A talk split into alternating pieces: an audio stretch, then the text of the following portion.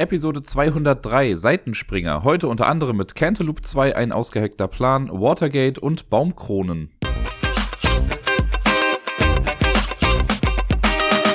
Ich begrüße euch zu einer neuen Episode vom Ablagestapel. Hier ist der Dirk und dieses Mal sage ich nicht, dass das hier alles heute irgendwie ein bisschen kürzer wird, weil ja, so langsam sollte ich mich meinem Schicksal ergeben und äh, wir alle wissen, dass selbst kurze Episoden nicht wirklich kurz sind. Dieses Mal äh, gibt es auch gar keinen Grund dazu, vorher schon zu sagen, dass es was kürzer werden könnte, denn es gab doch dann ein paar Spiele, die ich letzte Woche gespielt habe. Es sah mitten in der Woche nicht so aus, weil bis Mittwoch oder Donnerstag, ich bin mir nicht mehr ganz sicher, hatte ich nur äh, ein Spiel zu vermelden. Und am Wochenende habe ich aber noch ein bisschen was Solo gespielt und dann habe ich auch noch unverhofft Besuch bekommen, mit dem ich dann noch ein bisschen spielen konnte. Das hat mich sehr gefreut und deswegen äh, gibt es dann doch noch ein bisschen mehr was zu erzählen und vor allen Dingen nicht nur Solo-Sachen. Aber alles schön der Reihe nach. Das erste Spiel, das ich letzte Woche gespielt habe, ist ein neues Spiel, auf das ich schon was länger gewartet habe und ich glaube, ich bin da nicht ganz alleine mit gewesen. Denn äh, schon im letzten Jahr, also 2021, meine ich, ich glaube, es war in dem Jahr, ist ein Spiel rausgekommen bei äh, Lookout Games und zwar Cantaloupe. Das war ein ja, ein Point-and-Click-Buch. Also man hat so ein Adventure gespielt im Stile von Monkey Island oder so und das Ganze war als Ringbuch aufgemacht und man konnte mal zwischen den einzelnen Locations hin und her switchen, äh, konnte mit Leuten sprechen, musste Items miteinander kombinieren. War ein sehr cooles System, stellenweise echt schwierig und hatte auch sehr knackige Rätsel mit dabei, was aber auch irgendwie damit dazugehört zu so einem Rätsel. Hat mir alles in allem auf jeden Fall echt gut gefallen und das Ganze war halt als Trilogie angelegt. Das heißt, es war klar, jetzt war Cantaloupe 1, ich weiß gar nicht mehr genau, wie das dann hieß. Einbruch in den Knast, glaube ich, war der erste Teil. Und dann sollte der zweite Teil eigentlich schon im Oktober rauskommen. Äh, Cantaloupe 2, ein ausgehackter Plan. Für mich schon direkt viel cooler als die anderen beiden, die dann, also auch noch der, der noch kommen wird, weil der ist jetzt grün. Der davor war so ein, so blaumäßig, der letzte wird rot. Jetzt haben wir einen grün. Voll gut. Aber dann gab es irgendwie Probleme mit der Lieferung es hat sich irgendwie alles nach hinten verzögert und es ist erst jetzt Anfang des Jahres rausgekommen. Ich habe es mir halt dann letzte Woche irgendwie geholt. Eigentlich sollte es schon vor zwei Wochen, glaube ich, in, in, die Läden kommen. Dann gab es aber einige Probleme, allein schon mit ähm, dem Äußeren, sage ich mal. Denn es ist jetzt so, dass auf der, also es ist ja keine Box, aber auf dem Buch selber steht da hinten ein Preis drauf, 24,99. Das Ganze soll aber 29,99 kosten. Deswegen konnte das noch erstmal nicht richtig in die Läden gestellt werden und es musste erst irgendwie eine Lösung gefunden werden dafür. Äh, bei meinem Spieleladen hier im Hive World in Köln, da war es dann so, dass ich gesehen hatte, dass sie das online schon im Laden hatten für 29,99 und dann bin ich halt hingegangen, weil ich dachte mir, ja gut, das wird halt der Preis sein. Und die hatten es aber nicht im Laden stehen. Dann habe ich irgendwann gefragt, ich so, ey, ihr habt das doch da schon stehen. Und der, ja, wir können es halt gerade nicht ausstellen, weil wenn sie es halt für den Preis ausstellen, müssen sie es theoretisch auch dafür dann verkaufen. Äh, dann habe ich es halt so quasi gekauft. Ist mir jetzt auch egal, ob ich 5 Euro mehr oder weniger dafür bezahlt habe. Hab mich auf jeden Fall ja äh, lange drauf gefreut und wollte es dann auch unbedingt spielen. Und wie das dann so ist, das war dann an einem Tag, glaube ich, wo ich äh, Miepel dann noch hatte. Wir waren dann mit ihr zusammen in dem Spieleladen. Da konnte ich das dann abends nicht so ganz in Ruhe spielen und habe es dann irgendwann einen Tag später oder so gemacht. Und ja, habe mich jetzt äh, insgesamt an, ich glaube, ich habe drei Sessions gemacht. Die ersten beiden waren was kürzer, da habe ich vielleicht 30 bis höchstens 45 Minuten gespielt. Und am Samstag war es, da habe ich mich was länger mit damit befasst. Ähm, und zwar fast, weiß nicht, drei oder vier Stunden lang. Aus einem bestimmten Grund, zu dem ich jetzt gleich nochmal kommen werde. Aber für die, die Cantaloupe gar nicht kennen, einmal vielleicht ganz kurz. Also ich habe ja schon grob gesagt, was es ist, ne? Point-and-Click-Adventure, alles in Buchformat, so ein äh, längliches, also längliches Postkartenformat könnte man fast sagen, nur ein bisschen größer. Sehr cool gestaltet auf jeden Fall. Die Illustrationen gefallen mir richtig gut. Das ist vom Humor her echt witzig. Äh, und im ersten Teil ging es darum, dass wir Hook spielen. Das ist der Protagonist der ganzen Geschichte, der äh, zurück nach Cantaloupe kommt. Das ist ein Ort oder so eine kleine Insel und da ist jemand, der ihn mal betrogen hat wegen irgendwas und der möchte sich jetzt an ihm rächen. Und das Ganze ist halt quasi so ein bisschen, ich sag jetzt mal Oceans 11 Style, äh, aber, also, naja, nicht ganz so smart durchdacht stellenweise und eher mit viel Hindernissen, äh, eigentlich doch genauso wie Oceans 11, nur mit weniger Leuten. Also ist eigentlich Hooks 3 sollen das werden. Am Anfang ist er auf jeden Fall noch alleine. Im ersten Teil holt man sich dann seine zwei Komplizen, die man braucht dafür. Man muss da schon eine ganze Menge Rätsel mitlösen. Und jetzt geht es darum, dass wir die Komplizen halt haben und mit Hilfe unserer Komplizen ja, uns Zugang zu allem verschaffen wollen, was wir denn so brauchen, um dann im dritten Teil wahrscheinlich diesen Plan dann auch wirklich auszuführen. Die, das System dahinter ist eigentlich relativ simpel. Es gibt sehr viele Karten. Ähm, das ist so ein Inventarstapel. In, der, in dem Buch selber gibt es so drei kleine Taktboxes dafür, die sind quasi festgemacht, wo die Karten nummeriert sind nach bestimmten Zahlen kann man sich, wenn man das Spiel auch theoretisch einfach alle rausholen und vor sich hinlegen und dann immer die Karten rausnehmen, die man braucht. Äh, man startet mit zwei Items. Man hat am Anfang eine Lupe und ein Handy. Und die Lupe ist eigentlich das, was man am häufigsten braucht im ganzen Spiel, denn an den Seiten von diesen Karten stehen Codes dran Das sind immer, also im Prinzip sind das vier Zeilen. In drei der Zeilen steht ein Code bestehend aus einem Buchstaben und einer Zahl, sowas wie X0 oder Z1. Und an einer Stelle ist ein Pfeil, der dann aus der Karte rauszeigt quasi. Und im Buch selber an bestimmten Objekten, mit denen wir interagieren können, oder mit Personen zum Beispiel, da kann man dann diese Lupe dranhalten mit dem Code. Und im Buch selber steht auch nochmal ein Code mit diesen vier Zeilen. Und auch wieder so, dass dann an äh, drei Stellen ein Code steht und an einer Stelle ein Pfeil. Und da muss man gucken, ähm, die beiden Pfeile zeigen halt jeweils dann auf eine bestimmte Codestelle und dann muss man den linken Teil des Codes mit dem rechten Teil des Codes verbinden. Dann kriegt man quasi einen vierstelligen Code, bestehend aus zwei Buchstaben und zwei Zahlen. Und da kann man dann im Buch, ist dann immer auf der linken Seite, äh, so eine, ja, so eine große Übersicht quasi mit allen Codes, die es zu finden gibt. Mit Rotfilter äh, versehen, so dass man so eine kleine Folie braucht, um das dann zu lesen. Und da guckt man dann, ob man den Code findet, den man gerade rausbekommen hat. Und wenn es den gibt, dann darf man den Eintrag dazu dann auch lesen. Sollte es den Code nicht geben, dann ist das auch was, was man nicht miteinander kombinieren kann. Aber glaubt mir, es gibt genug Sachen, die man miteinander kombinieren kann, die trotzdem keinen Sinn ergeben, wo dann aber irgendein lustiger Spruch dann kommt, wie zum Beispiel, ja, nee, da habe ich jetzt keinen Bock drauf. Oder was soll das denn bringen? Kannst du mir mal erklären, was das soll? Also Geschichten, cooler Humor auf jeden Fall. Und so ja, kombiniert man sich quasi durch das ganze Spiel durch. Man kann auch Items miteinander kombinieren. Also wenn ich jetzt zum Beispiel, es gibt jetzt nicht im Spiel, aber angenommen, ich habe einen Wasserballon und es gibt einen Wasserhahn oder sowas oder eine Wasserpumpe oder irgendwie sowas, dann kann man die äh, miteinander kombinieren. Und da muss man aber nicht im Buch nachgucken, sondern äh, es gibt so ein kleines Inventar. Poster. Und ja, ich finde Poster immer noch den absolut falschen Begriff für das, was es ist. Aber das ist eine kleine Übersichtskarte, da stehen auch nochmal Codes drauf. Das sind dann äh, alle Sachen, die man finden kann, wenn man zwei Karten miteinander, äh, miteinander kombiniert. Und dann kriegt man oft gesagt, okay, mach dies und jenes, hake den und den Status ab. Dann gibt es so eine kleine Postkarte, wo ein Raster drauf ist und da steht von A1 bis K9 äh, gibt es quasi so ganz viele kleine Felder. Und immer mal wieder wird man im Spiel dazu aufgefordert, so ein Häkchen zu setzen oder halt so ein Feld abzukreuzen. Und das hat halt damit zu tun, dass bestimmte Sachen ja erst passieren können, wenn vorher gewisse andere Sachen geschehen sind. Ne, auch wieder so ein Beispiel, wenn ich jetzt aus meiner, also in meine Wohnung rein möchte, brauche ich halt einen Schlüssel dafür. Wenn ich den nicht habe, komme ich nicht rein. Das heißt, wenn ich ohne den Schlüssel das kombinieren würde, würde da stehen, ja, ich habe den Schlüssel noch nicht.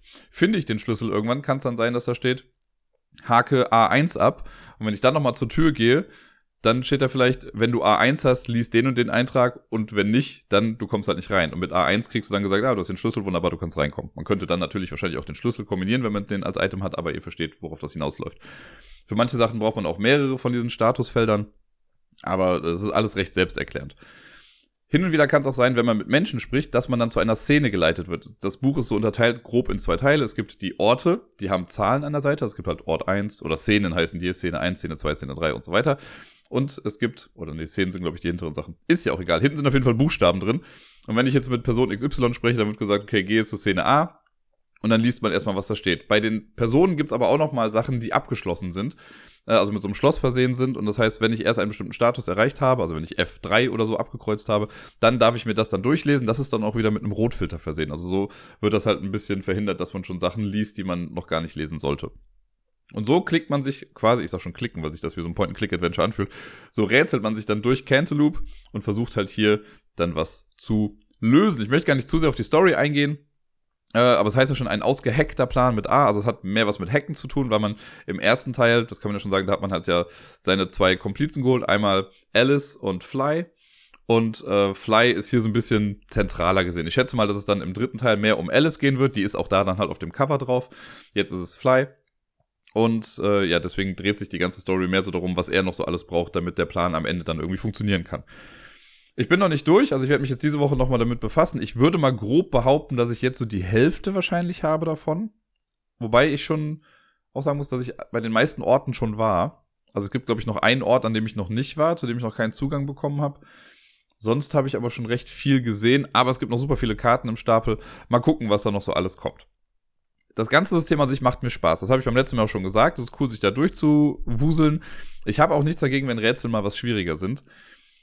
Aber, das ist jetzt ein großes Aber. Es gibt zwei Dinge, die mich momentan bei Cantaloupe stören. Zumindest beim zweiten Teil. Beim ersten Teil war das nicht so der Fall.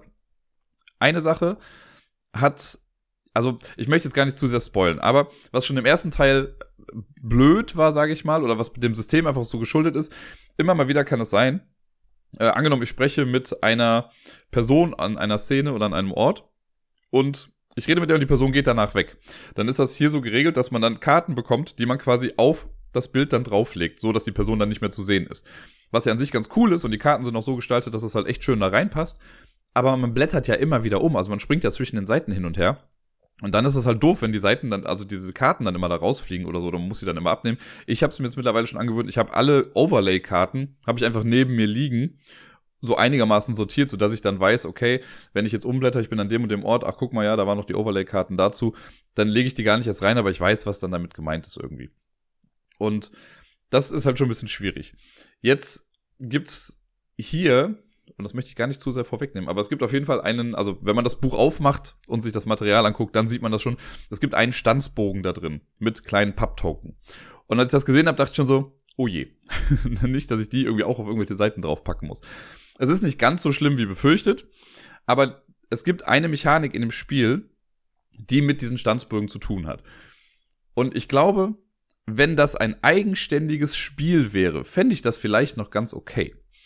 Aber hier in diesem Rätsel, also in Cantaloupe, bringt mich das irgendwie raus. Ich finde das irgendwie nicht cool und ich habe, also ich verstehe, warum sie es machen. Ich wünschte mir, es hätte einen anderen Weg gegeben dafür. Weil irgendwie ist das so losgelöst von allem anderen, was man macht in diesem Spiel, dass ich da auch mir dann einfach nur denke, okay, boah, ich will das jetzt einfach nur schnell rumkriegen. Ne, also ich habe da keinen großartigen Spaß dran, sondern ich will ja wissen, wie es mit der Story weitergeht. Dafür muss ich aber quasi ein komplett neues Spiel lernen. Und das ist so semi-anspruchsvoll. Ne, also es ist, nee, ich weiß nicht, ich kann das nicht ganz beschreiben. Also ich müsste jetzt sehr ins Spoiler-Territory gehen, um euch das genau zu beschreiben. Aber auf jeden Fall macht man halt was im Spiel und man macht es halt nicht zu knapp. Ähm, und es, also ich bin noch lange nicht damit durch, also es kommen immer noch Sachen davon. Und auch dazu muss man sich dann immer wieder Sachen ins Gedächtnis rufen. Ach ja, so war das. Mh, und das dann wieder nochmal nachzulesen, ist dann aber auch nicht so ganz einfach. Da müsste man dann nochmal Seiten wieder zurückblättern und mit dem Rotfilter nochmal Sachen nachgucken. Okay, wie gesagt, ich weiß, warum sie es gemacht haben und vielleicht wird es am Ende auch nochmal cooler, aber gerade finde ich es eher so eine sehr mühselige Aufgabe da drin. Okay, geschenkt. Eine Sache, und ich habe ja eben schon gesagt, dass ich am Samstag relativ lange damit beschäftigt war. Und das lag nicht daran, dass ich einfach nicht, also dass ich nicht verstanden habe, worum es geht. Nein, es gibt einen Druckfehler in Cantaloupe 2. Das sage ich jetzt einfach mal gerade heraus, auch so, dann wisst ihr schon mal Bescheid, falls ihr das nicht irgendwo anders schon mitbekommen habt. Mittlerweile gibt es dazu auch offizielle Statements von Lookout-Spiele, die haben auf Facebook was dazu veröffentlicht und ich habe es bei Boardgame Geek rausgefunden. Nachdem ich zwei Stunden lang an einem Kackrätsel saß. Es war noch nicht mal ein Rätsel, es war einfach eine Reihenfolge von Events, die passieren mussten. Das Ding ist, ich habe ja eben schon mal erzählt, dass es ja diese Statusberichte, also diese Statusfelder da gibt, ne, dass man sagt, hake XY oder sowas ab und später wird dann darauf äh, Bezug genommen und dann kann man sagen, ja, okay, wenn du das hast, dann liest dies und jenes. Es gibt eine Szene, wo man mit einer Person spricht. Und alleine da, da ist dann schon in dem Buch, also in dem Rotfilter steht dann, gehe zu Szene, kann ich mal sagen, gehe zu Szene B1. So, Szene B1 gibt's gar nicht. Es gibt Szene B, aber nicht Szene B1. Wenn es B1 wäre, also immer wenn da so eine Zahl hinter steht, ist das in der Regel was, wo so ein Schloss dran ist und das Ganze ist mit einem Rotfilter versehen. Sollte hier gar nicht sein. Das heißt, das ist schon mal ein Fehler. Das ist wirklich minimal, das ist jetzt absolut nicht. Also da guckt man irgendwie drüber, denkt sich, ja, komisch gibt's gar nicht, aber das wird wohl das hier sein, weil das von der Story halt auch Sinn ergibt. Aber Jetzt ist es so, dass man mit dieser, mit dieser Person ein bisschen interagiert und diese Person ist halt quasi essentiell wichtig, um irgendwie weiterzukommen später. Und man macht dann so einen Plan und führt dies und jenes aus.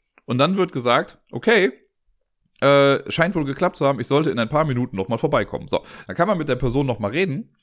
Und dann gibt es halt in dieser Szene was, wo dann steht, ich weiß jetzt genau nicht mehr die Buchstaben, ne? aber ich sage jetzt einfach mal als Beispiel, äh, wenn du A3 und B4 hast, dann lies hier weiter. Und ich dachte mir so, okay, geil, ich habe ja alles gemacht bisher, der hat ja eben auch schon gesagt, das hat wohl funktioniert. Also gucke ich nach auf meinem Statuszettel da und ich habe A3, aber B4 nicht. Okay, zu dem Zeitpunkt, ganz am Anfang, dachte ich noch so, okay, cool, ich muss irgendwas anderes vorher machen. Ne? Also bin ich losgezogen und habe gesucht, dachte, okay, was kann denn noch sein? Der hat ja gesagt, irgendwie, es soll noch ein paar Minuten vergehen. Vielleicht muss ich irgendwas tun, was Zeit kostet, ne? also wo ich irgendwie Zeit verbringen kann. Es gibt mal so ein paar Sachen im Spiel, wo dann auch mal gesagt wird, ja, einige Stunden später und all so Sachen. Und habe wirklich mit allen Personen gesprochen, die es gibt. Ich habe alle Leute, allen Leuten mein Handy gezeigt. Ich habe wirklich irgendwann angefangen, jedes Item mit jedem Item zu verbinden. Zum Glück waren das zu dem Zeitpunkt nicht ganz so viele. Und auch auf jedem Ort alles, also wirklich zu brute forcen, weil ich mir dachte, es gibt da so ein Hilfesystem mit. Aber ich wollte das zu dem Zeitpunkt nicht benutzen, weil ich mir dachte, es ist doch so offensichtlich gerade eigentlich, ne? Naja, alles versucht, hat nicht funktioniert. Dann habe ich noch mal ein paar Sachen versucht, habe noch mal Sachen durchgelesen, weil ich dachte, okay, vielleicht irgendwo muss doch da ein versteckter Hinweis sein. Es gibt im ersten Teil ja auch ein Rätsel, wo man wirklich so ein bisschen out of the box denken muss. Und ich dachte, vielleicht ist es das hier ja auch und habe mir dann Sachen angeguckt, die eigentlich gar nicht zum Spiel gehören. Und das war es auch nicht, zumindest nicht so, wie ich es gefunden hatte. Und irgendwann, wirklich nach zwei Stunden frustriertem Suchen, also am Anfang war es noch motiviertes Suchen, später wurde es dann frustriertes Suchen, Aber nach zwei Stunden dachte ich mir, das kann doch nicht sein. Ich gucke jetzt mal bei Boardgame Geek, vielleicht gibt's ja eine Errata. Vielleicht ist da ja irgendwas. Oder ich will einfach nur wissen, ob Leute generell auch ein Problem mit dieser Stelle haben. Das Spiel ist ja noch nicht so lange draußen, deswegen wusste ich, es ist schwierig, weil vielleicht haben das halt noch nicht so viele gespielt. Aber, lo and behold, auf Boardgame Geek direkt eins der ersten Einträge war dann von wegen, ja, hier so und so, äh, stuck in Cantaloupe. Durchgelesen. Genau mein Problem. Wenn jemand meinte, ja, bei der Szene komme ich nicht mehr weiter, da ist irgendwie doch ein Fehler drin. Und dann hat, äh, ich glaube, irgendjemand offizielles, ich weiß jetzt wirklich nicht mehr, wer es war, aber jemand hat dann geschrieben, so, ja, nee, guck mal, das ist doch dies und jenes, bla bla bla. Also wollte er erst sagen, nee, es ist eigentlich alles richtig. War es aber nicht. So, dann wurde das nochmal nämlich genau aufgedröselt und dann meinte er auch so, oh Mist, keine Ahnung, wie das passieren konnte. Druckfehler. Spoiler Alert. Ähm, ist auf jeden Fall ein Fehler drin. Das heißt, an dieser einen Stelle ist es nicht so, dass A3 und B4 gebraucht werden, sondern A4 und B3, die ich halt schon die ganze Zeit hatte. So, und wenn du dich darauf verlässt, dass sowas stimmt ja in so einem Buch, was da steht, dann, also ich gehe ja nicht davon aus, ich gehe nicht böswillig auf jeder Seite davon aus, so ist bestimmt ein Druckfehler, wenn ich gerade nicht weiterkomme, ne?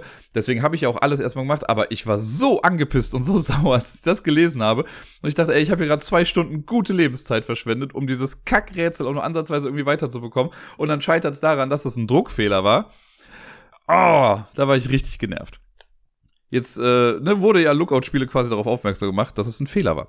Von daher, man kann sich mittlerweile die richtige Seite runterladen, wenn man dann möchte. Aber auch da haben sie einen Fehler gemacht, weil sie auf Facebook nämlich geschrieben haben, so, ey Leute, tut uns leid, ist ja okay, ne, Fehler passieren, ist klar, aber es ist halt nervig für die Person, die es erstmal trifft, so, ne, also kann ich ja nicht sagen, dass meine Emotion jetzt komplett verschwunden ist, nur weil sich jemand entschuldigt hat dafür. Ähm, ja, dann haben sie halt gesagt, so tut uns leid, blöder Fehler, äh, haben wir nicht gesehen, sonst was. Ihr könnt euch die äh, richtige Seite, kann man sich jetzt ausdrucken und dann quasi reinkleben oder so damit habe, also ich finde das immer, ist zwar nett, dass sie das anbieten, aber ich denke mir so, Leute, ich habe zum Beispiel keinen Drucker zu Hause. Ich müsste, wenn, auf der Arbeit ausdrucken und selbst da haben wir einen Schwarz-Weiß-Drucker. Das heißt, wenn ich jetzt hier was ausdrucken wollen würde, was einen Rotfilter hat, müsste ich in den Copyshop gehen oder irgendjemanden finden, der einen Farbdrucker hat. Es ist halt nicht selbstverständlich, dass Leute einen Drucker zu Hause haben. Schön und gut, haben sie jetzt gemacht, haben allerdings eine Datei veröffentlicht, die keinen Rotfilter hatte. Das heißt, die haben diese fehlerhafte Seite so veröffentlicht, dass einfach alles zu sehen war. Da waren zwar die Sachen korrigiert, äh, hier mit A3, B4 zu A4, B3, ist es nicht A und B, ist es irgendwas anderes, ne? Aber haben dann vergessen, den Rotfilter drüber zu machen. Das heißt, es gab dann auch schon Leute, die sich das runtergeladen haben und die falsche Seite wieder bekommen haben. Also wenn man schon die Korrektur dann auch falsch macht, meine Fresse. Naja, ich hoffe jetzt sehr, dass ich, was sowas angeht, nichts mehr erfahren werde oder mit nichts mehr konfrontiert werde in Sachen Druckfehler und so und dass das Einzige, was mich jetzt noch so ein bisschen am Spielspaß hindern wird, dieses kleine extra Minigame ist, dass man da hin und wieder spielen muss, was ich halt, wie gesagt, nicht ganz so cool finde. Wenn ich das alles mal ausklammere, wenn ich das, dieses Minigame ausklammere, die Probleme, die ich jetzt hatte mit dem, mit dem Druckfehler, ähm, und ja, diese kleine, der kleine Kritikpunkt mit dem, wenn man Seiten umblättert, dass diese Karten halt nicht da bleiben, wo sie bleiben sollen, macht es trotzdem Spaß. Also ich finde, wie gesagt, der Humor ist super ich finde, nachdem man den ersten Teil gespielt hat, ist der von den von der Logik und den Rätseln her an sich ein bisschen einfacher noch, weil man eher weiß, worauf man achten sollte vielleicht bei bestimmten Dingen. Ich finde es auch sehr schön, dass auf also ganz oft auf den ersten Teil nochmal Bezug genommen wird mit bestimmten Sachen. Äh, so dass das so kleine Callbacks sind das einfach, dass man irgendwie ein Item sieht und sich denkt, ach guck mal, das gab es auch letztens erst nochmal und bleibt mir bloß damit weg. Und besonders, wer sich noch an das Finale in Anführungszeichen aus dem ersten Teil erinnert, gerade darüber wird eine ganze Menge auch am Anfang noch gesprochen. Also die Dynamik zwischen den Charakteren ist wirklich schön, das Writing ist toll, macht alles Spaß, das sieht super aus, die Illustrationen sind klasse. Ich hoffe mal, wie gesagt, dass mich diese kleinen Kleinigkeiten mit diesem Minigame und sowas jetzt auch nicht noch am Ende zu sehr äh, beeinflussen. Aber ansonsten bin ich trotzdem froh, dass ich es jetzt habe. Ich weiß, ich habe jetzt gerade viel gesagt, wie blöd das alles ist mit dieser Kack-Fehldrucksituation und so, aber das ist, ich, möchte ich dem Spiel an sich jetzt nicht ankreiden. Ich bin auf jeden Fall sehr gespannt, wie es im dritten Teil dann weitergeht. Und äh, ja, mal gucken. Ich könnte mir gut vorstellen, dass man dieses System auch in andere Spielewelten irgendwie überträgt. Also ich könnte mir vorstellen, wenn Cantaloupe 3 dann durch ist und das irgendwie ein Erfolg war, dass Lookout-Spiele dann sagt, ja, das war geil, lass mal noch eine Trilogie machen oder noch eine Reihe. Meinetwegen auch ein One-Shot oder so, vielleicht auch mal irgendwas mit multiplen Enden. Da sind, glaube ich, sehr viele Möglichkeiten offen. Mal gucken, wohin die Reise geht.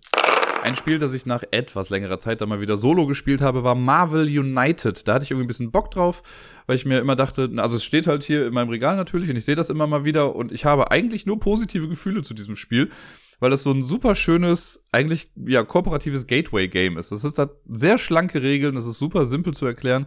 Und auch jetzt, nachdem ich es eine Zeit lang nicht gespielt habe, ist jetzt wahrscheinlich grob so ein halbes Jahr her, war das super einfach, da wieder reinzukommen in das Spiel. Also ne, der Aufbau ist, wenn man den noch so präsent hat, ist ja eh super simpel. Man sucht sich irgendwie einen Bösewicht aus, gegen den man spielen möchte. Und äh, im Solo-Modus ist es dann so, dass man sich drei Helden und Heldinnen aussucht, die man im Team haben möchte. Man mischt das Deck dann komplett zusammen. Normalerweise ist es so, dass jeder halt sein eigenes Deck aus, ich glaube, zwölf Karten oder so hat. Äh, und das wird dann gemischt, aber im Solo-Modus spielt man eben alle drei Helden zusammen. Und dann macht man hier noch so ein bisschen Aufbau mit äh, Herausforderungskarten der jeweiligen Bösewichte, die man dann draußen hat. Und dann war es das eigentlich schon fast und kann schon loslegen. Es geht grob darum in Marvel United, dass wir Marvel-Helden spielen und wir wollen einen Bösewicht zum Fall bringen oder zu Fall bringen. Äh, und dazu muss man erst bestimmte Missionen erfüllen. Es gibt drei sag ich mal, so Basismissionen, die draußen liegen. Das eine ist, man muss neun Zivilisten retten, man muss neun Schurken besiegen oder vier Bedrohungen bekämpfen. Und Bedrohungen bekämpft man, wenn man an bestimmten Orten ist und da entweder einen Handlanger kaputt macht oder drei Heldentaten vollführt, also eine bestimmte, so eine Special-Leiste quasi auffüllt. Wenn man das gemacht hat, dann hat man eine Bedrohung erfüllt. Ansonsten sind äh, Zivilisten und Schurken, das sind so kleine Plättchen, die auf den Orten drauf liegen, über die man sich bewegen kann. Und die kann man halt entweder bekämpfen oder retten. Zivilisten rettet man mit so einer Heldenaktion, also mit so einem Sternsymbol. Äh, und wenn man das alles gemacht hat, dann kommen diese Missionskarten raus. Wenn man die erste Missionskarte rausgenommen hat, wird der Bösewicht erst nochmal ein bisschen stärker.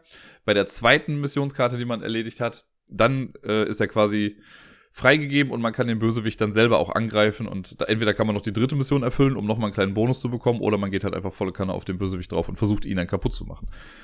Vom Spielsystem her ist es auch sehr simpel. Wir haben Karten auf der Hand. Wenn man mit mehreren spielt, hat man, glaube ich, drei Karten auf der Hand. Und wenn man einen Zug beginnt, dann zieht man erst eine Karte und spielt dann eine Karte und macht dann bestimmte Effekte. Wenn man Solo spielt, hat man fünf Karten zu Beginn auf der Hand und zieht dann quasi immer auf sechs auf und spielt dann eine Karte aus.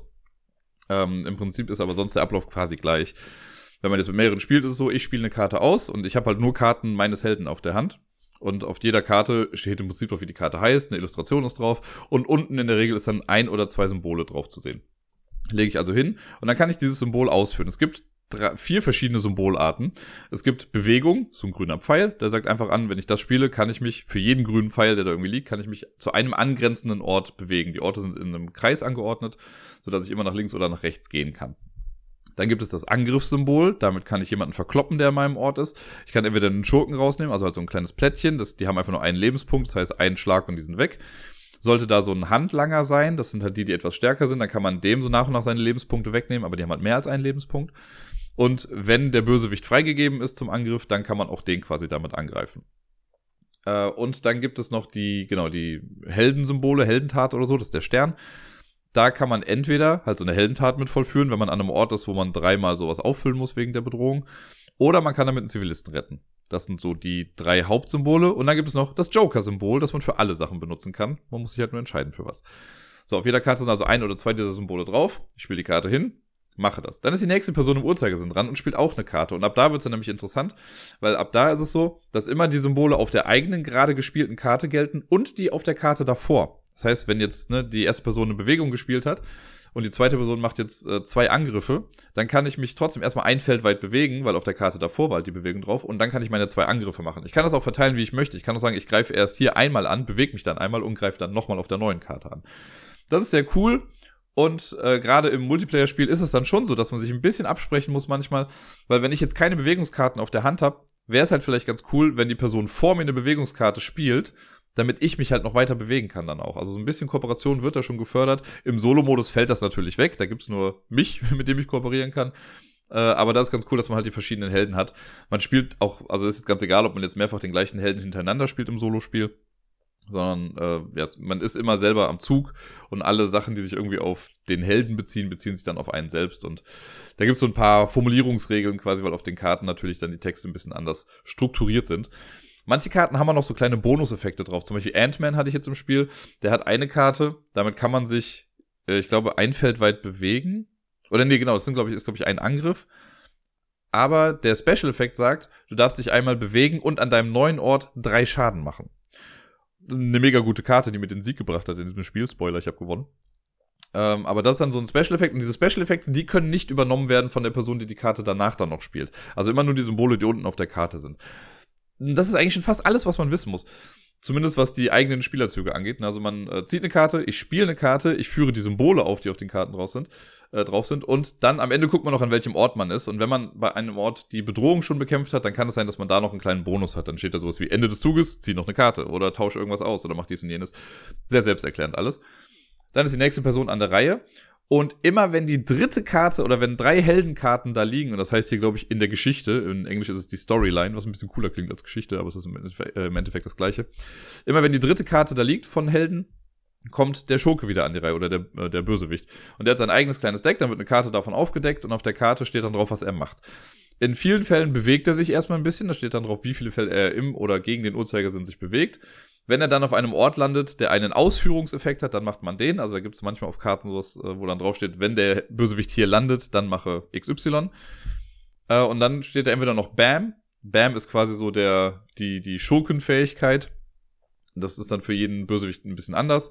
Ich habe jetzt gegen Ultron gekämpft und der spammt einfach die ganze Stadt zu mit quasi Roboterdrohnen und sowas. Und man muss die halt, also der gewinnt, wenn die ganze Stadt voller Roboter ist. Und äh, das möchte man verhindern. Aber jedes Mal, wenn halt so ein Bam-Effekt kommt, dann legt er halt noch neue Roboter irgendwie nach. Was ein bisschen anstrengend ist auf Dauer. Ähm, und manchmal steht dann da auch noch drauf, wo noch neue Schurken irgendwie platziert werden. Das ist dann so ein kleines Diagramm. Das wird dann gezeigt, auf dem Ort, äh, auf dem der Bösewicht gerade steht, kommen welche drauf und links und rechts daneben auch nochmal welche. Das wird dann einmal abgehandelt. Und dann geht's quasi wieder weiter mit den Helden. Und das Ganze macht man so lange, bis entweder die Helden verloren haben oder bis äh, die Helden gewonnen haben. Die Helden verlieren übrigens, wenn alle Helden gleichzeitig kampfunfähig sind. Und kampfunfähig ist man dann, wenn man normalerweise im Multiplayer-Spiel seine letzte Karte irgendwie verliert. Also manchmal bekommt man Schaden und dann muss man Handkarten weggeben oder unter den Stapel widerlegen. Und wenn man seine letzte Karte weglegen muss, dann ist man erstmal kampfunfähig. Wenn das im Multiplayer-Spiel ist, ich glaube, dann kommt man später aber irgendwie wieder dazu. Äh, Im Solo-Modus ist es so, wenn man einmal kampfunfähig ist, dann hat man verloren. Und ansonsten hat man auch verloren, wenn das Evil Scheme des Bösewichts erfüllt wurde. Bei Ultron ist es halt, wenn die ganze Stadt voller oder wenn alle Plätze, glaube ich, belegt sind. Dann, äh, also an den Orten, dann hat er gewonnen, wenn alles voll ist. Es gibt auch noch Red Skull, der gewinnt dann, wenn irgendwie genug Zeit verstrichen ist oder so. Und den Taskmaster gibt's auch noch, wobei ich da jetzt gerade gar nicht weiß, wann der eigentlich gewinnt. Ähm, genau, das sind so die Möglichkeiten, wie man verlieren kann. Vielleicht gibt's auch noch eine andere und sie fällt mir gerade noch nicht mehr ein, aber im Prinzip war es das. Und ja, das ist aber auch eigentlich alles, was man dazu wissen muss. Die Illustrationen sind super auf den Spielen, die sind so ein bisschen Chibi-mäßig gemacht, also diese kleinen Anime-Figuren mit etwas größeren Köpfen. Habe ich voll nichts gegen, finde ich, passt hierzu ganz gut. Es sind Miniaturen mit dem Spiel dabei, die wirklich toll aussehen. Bemalt sehen die wahrscheinlich noch toller aus. Habe ich jetzt noch nicht. Vielleicht werde ich das irgendwann mal tun. Äh, aber es ist auf jeden Fall gut gekennzeichnet. Also die sind auch so von der Form her sehr unterschiedlich. Ich habe jetzt mit Captain America, Hulk und Ant-Man gekämpft gegen Ultron. Die Bösewichte sind ohnehin alle rot gehalten, das heißt, die kann man nun sehr gut erkennen. Die äh, Helden sind alle in blau, aber die sind halt von ihrer Form her so unterschiedlich, dass man die nicht wirklich verwechseln kann. Und ja, das macht Spaß. Ist ein cooles, kleines, äh, kooperatives Spiel. Wie gesagt, Regeln sind äh, sehr schnell erklärt und man kann es flott runterspielen. Was ich hin und wieder mal finde, also ich habe jetzt mit diesen drei Helden gespielt und ja, Hulk hat mehr Karten, mit denen er zuschlagen kann. Captain America ist so ein bisschen versatile, also der hat halt ein paar Joker-Symbole, glaube ich, gehabt. Ich finde, es kommt jetzt nicht so krass rüber, sonst aber, dass man jetzt einen bestimmten Helden irgendwie spielt. Also gerade jetzt bei Ant-Man, bei mir war jetzt Ant-Man auch der Heavy Hitter. Also Ant-Man hat den meisten Schaden gemacht in diesem Spiel, zumindest bei Ultron. Weil der äh, am Ende halt diese Karte hatte mit beweg dich dahin, hau dreimal drauf. Dann hatte ich noch zwei Symbole von Hulk irgendwie vorher da, wo er auch nochmal draufhauen konnte. Also er hat irgendwie in einer Runde, glaube ich, sechs Schaden gemacht, was echt krass war. Ähm, ja, es ist jetzt nicht so sehr darauf bedacht, dass sich die Helden alle komplett unterschiedlich anfühlen. Ne? Man hat halt seine Karten da unten drauf, jeder hat ja auch nur zwölf Karten und die Symbole, jo, also ist jetzt klar, dass Hulk jetzt wahrscheinlich nicht so viele Heldentaten irgendwie macht, aber selbst das gibt's, glaube ich, auch mal. Ähm, ja, das ist, glaube ich, das Einzige, was ich so als minimalsten Kritikpunkt vielleicht sehen würde an diesem Spiel. Mit den Token ist das manchmal ein bisschen fiddelig, aber auch das kennt man schlimmer aus anderen Spielen. Für mich ist Marvel United einfach, wie gesagt, ein sehr cooles, kleines, kooperatives Spiel. Letzte Woche habe ich ja bereits von Roll Hunter berichtet, die inoffizielle Roll and Write Version von Cryptid. Da habe ich ja wirklich länger drüber erzählt, deswegen werde ich mir das jetzt ein bisschen klemmen. Aber ich habe letzte Woche halt auch eine Runde davon gespielt und das war ein bisschen seltsam, denn das war jetzt zum ersten Mal der Fall. Also ist meine, ich glaube insgesamt vierte Runde jetzt gewesen, vierte oder fünfte, ich bin mir nicht mehr ganz sicher. Und hier hatte ich jetzt auf jeden Fall eine, äh, ein Puzzle oder ein Rätsel, das nicht eindeutig aufgegangen ist. Ich habe aus diesen drei Medaillons alle Hinweise entschlüsselt, relativ schnell sogar auch. Und im Endeffekt kam es dann dazu, dass es drei mögliche Felder gab. Also diese drei Hinweise, die ich bekommen habe, haben nicht auf ein Feld gezeigt, sondern auf drei Felder. Und ich hatte dann nur Glück, dass ich dann, als ich dann gesucht habe, genau das getroffen habe, das dann äh, gemeint war. Ich habe aber dann nochmal nachgeguckt, ob die anderen beiden auch gingen und da steht, dass sie nicht gingen. Aber von den Hinweisen her wäre das gegangen, weil das war sowas wie auf einem bestimmten Terraintyp muss es sein, das war dann in dem Fall jetzt, glaube ich, Wald, drei Felder weit weg von einem Schild und neben einem Affen oder so. Und da gab es halt, wie gesagt, drei Waldfelder, auf die alles zugetroffen hat. Das fand ich ein bisschen komisch. Das hätte mich in einem richtigen Spiel wahrscheinlich ein bisschen mehr geärgert. Da ich das ja jetzt hier einfach nur nebenbei mal so gespielt habe, war es jetzt in Ordnung und ich habe ja das Richtige gefunden. Äh, aber das sollte nicht passieren natürlich. Also da äh, ja, hoffe ich mal, dass das jetzt nicht bei den anderen auch irgendwie vorkommt, weil das dann natürlich ein bisschen blöd ist, wenn man von der Prämisse ausgeht, dass es nur an einem Ort sein kann und dann sind es auf einmal mehrere das letzte Solo-Spiel, das ich dann gespielt habe, das war, glaube ich, am Samstagabend, war Black Sonata. Das habe ich auch schon zwei, drei, vier, fünf Mal hier im Podcast erwähnt. Das ist das Solo Hidden Movement and Deduction Spiel, was ich nach wie vor einfach sehr cool finde.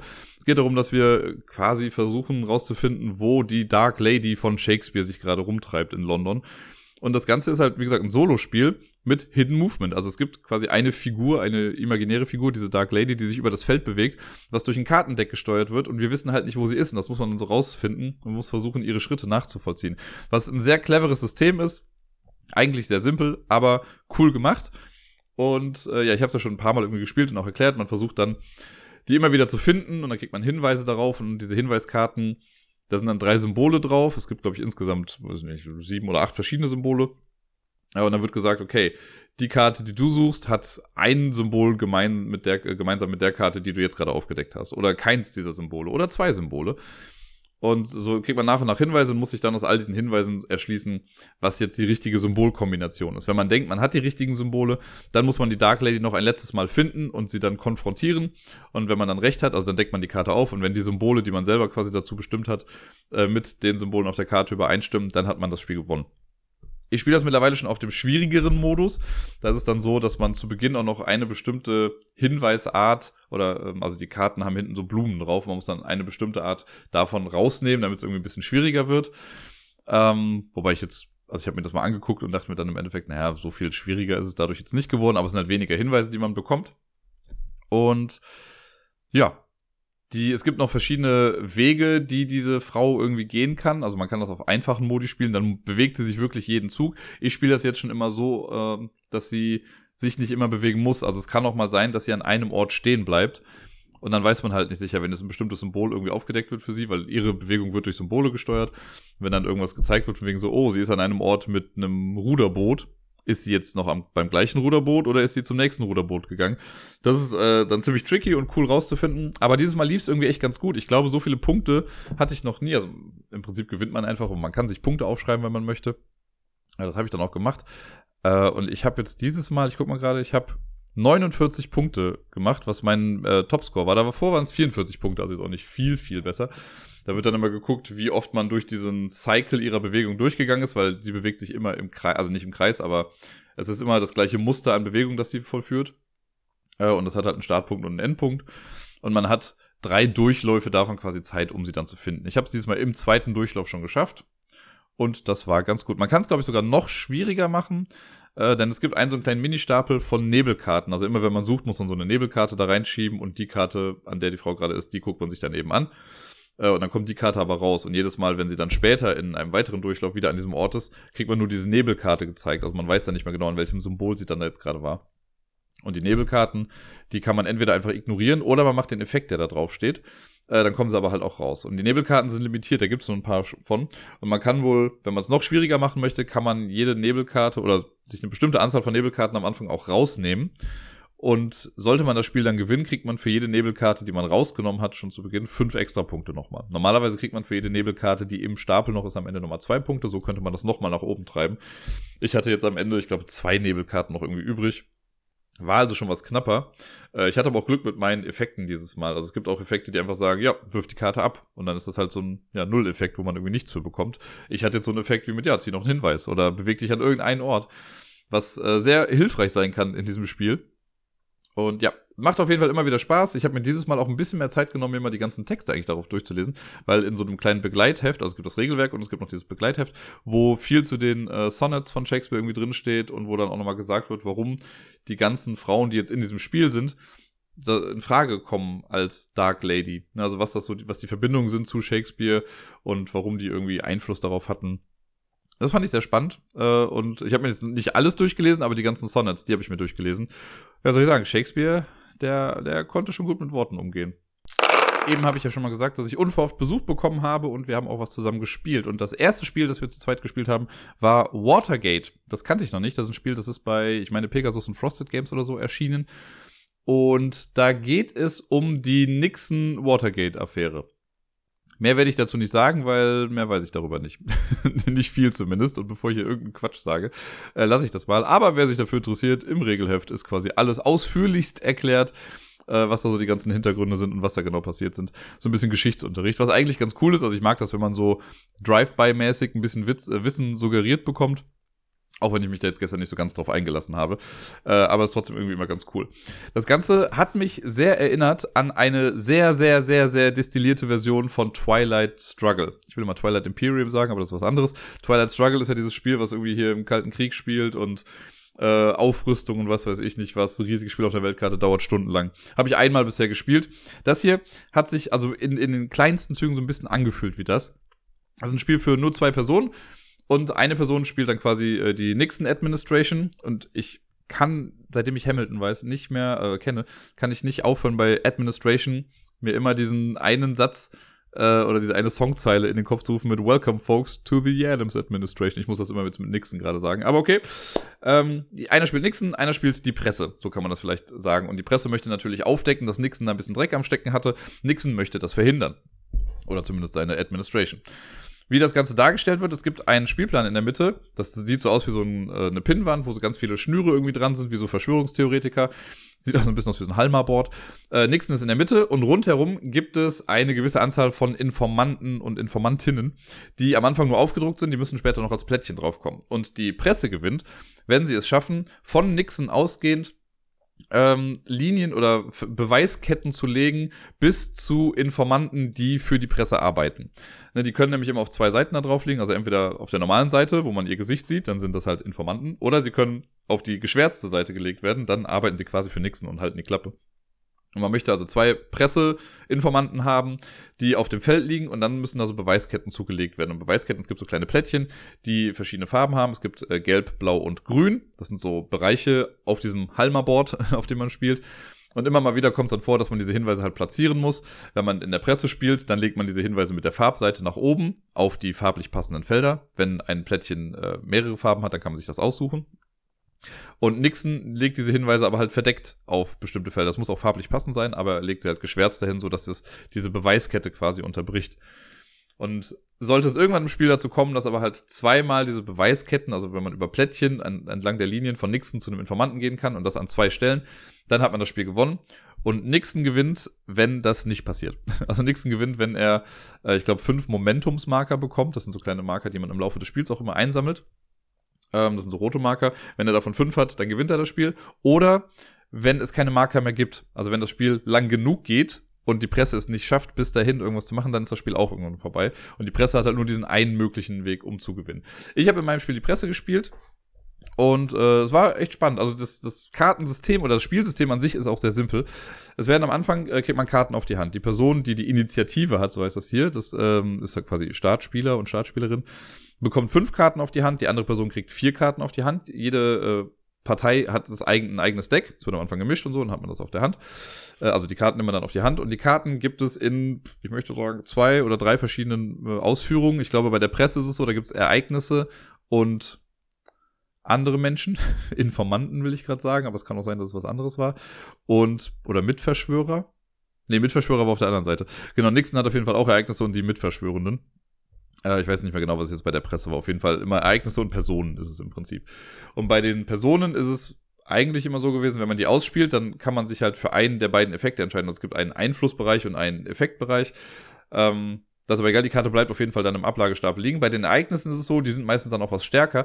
Wenn man die ausspielt für den Einflussbereich, also für den kleineren Effekt, sage ich mal, dann bleibt die Karte auch bei einem liegen. Wenn man aber den Effekt machen möchte, der dann durch Text erklärt wird, dann wird die Karte danach aus dem Spiel genommen. Und deswegen muss man sich im Laufe des Spiels auch immer so ein bisschen entscheiden für, okay, möchte ich mein Deck jetzt gerade super dünn halten, aber ich habe dann irgendwann die starken Aktionen gegen Ende nicht mehr, oder möchte ich halt stark anfangen und hoffen, dass das schon gereicht hat, um irgendwie weiterzukommen in diesem Spiel. Äh, man spielt die Karten immer abwechselnd.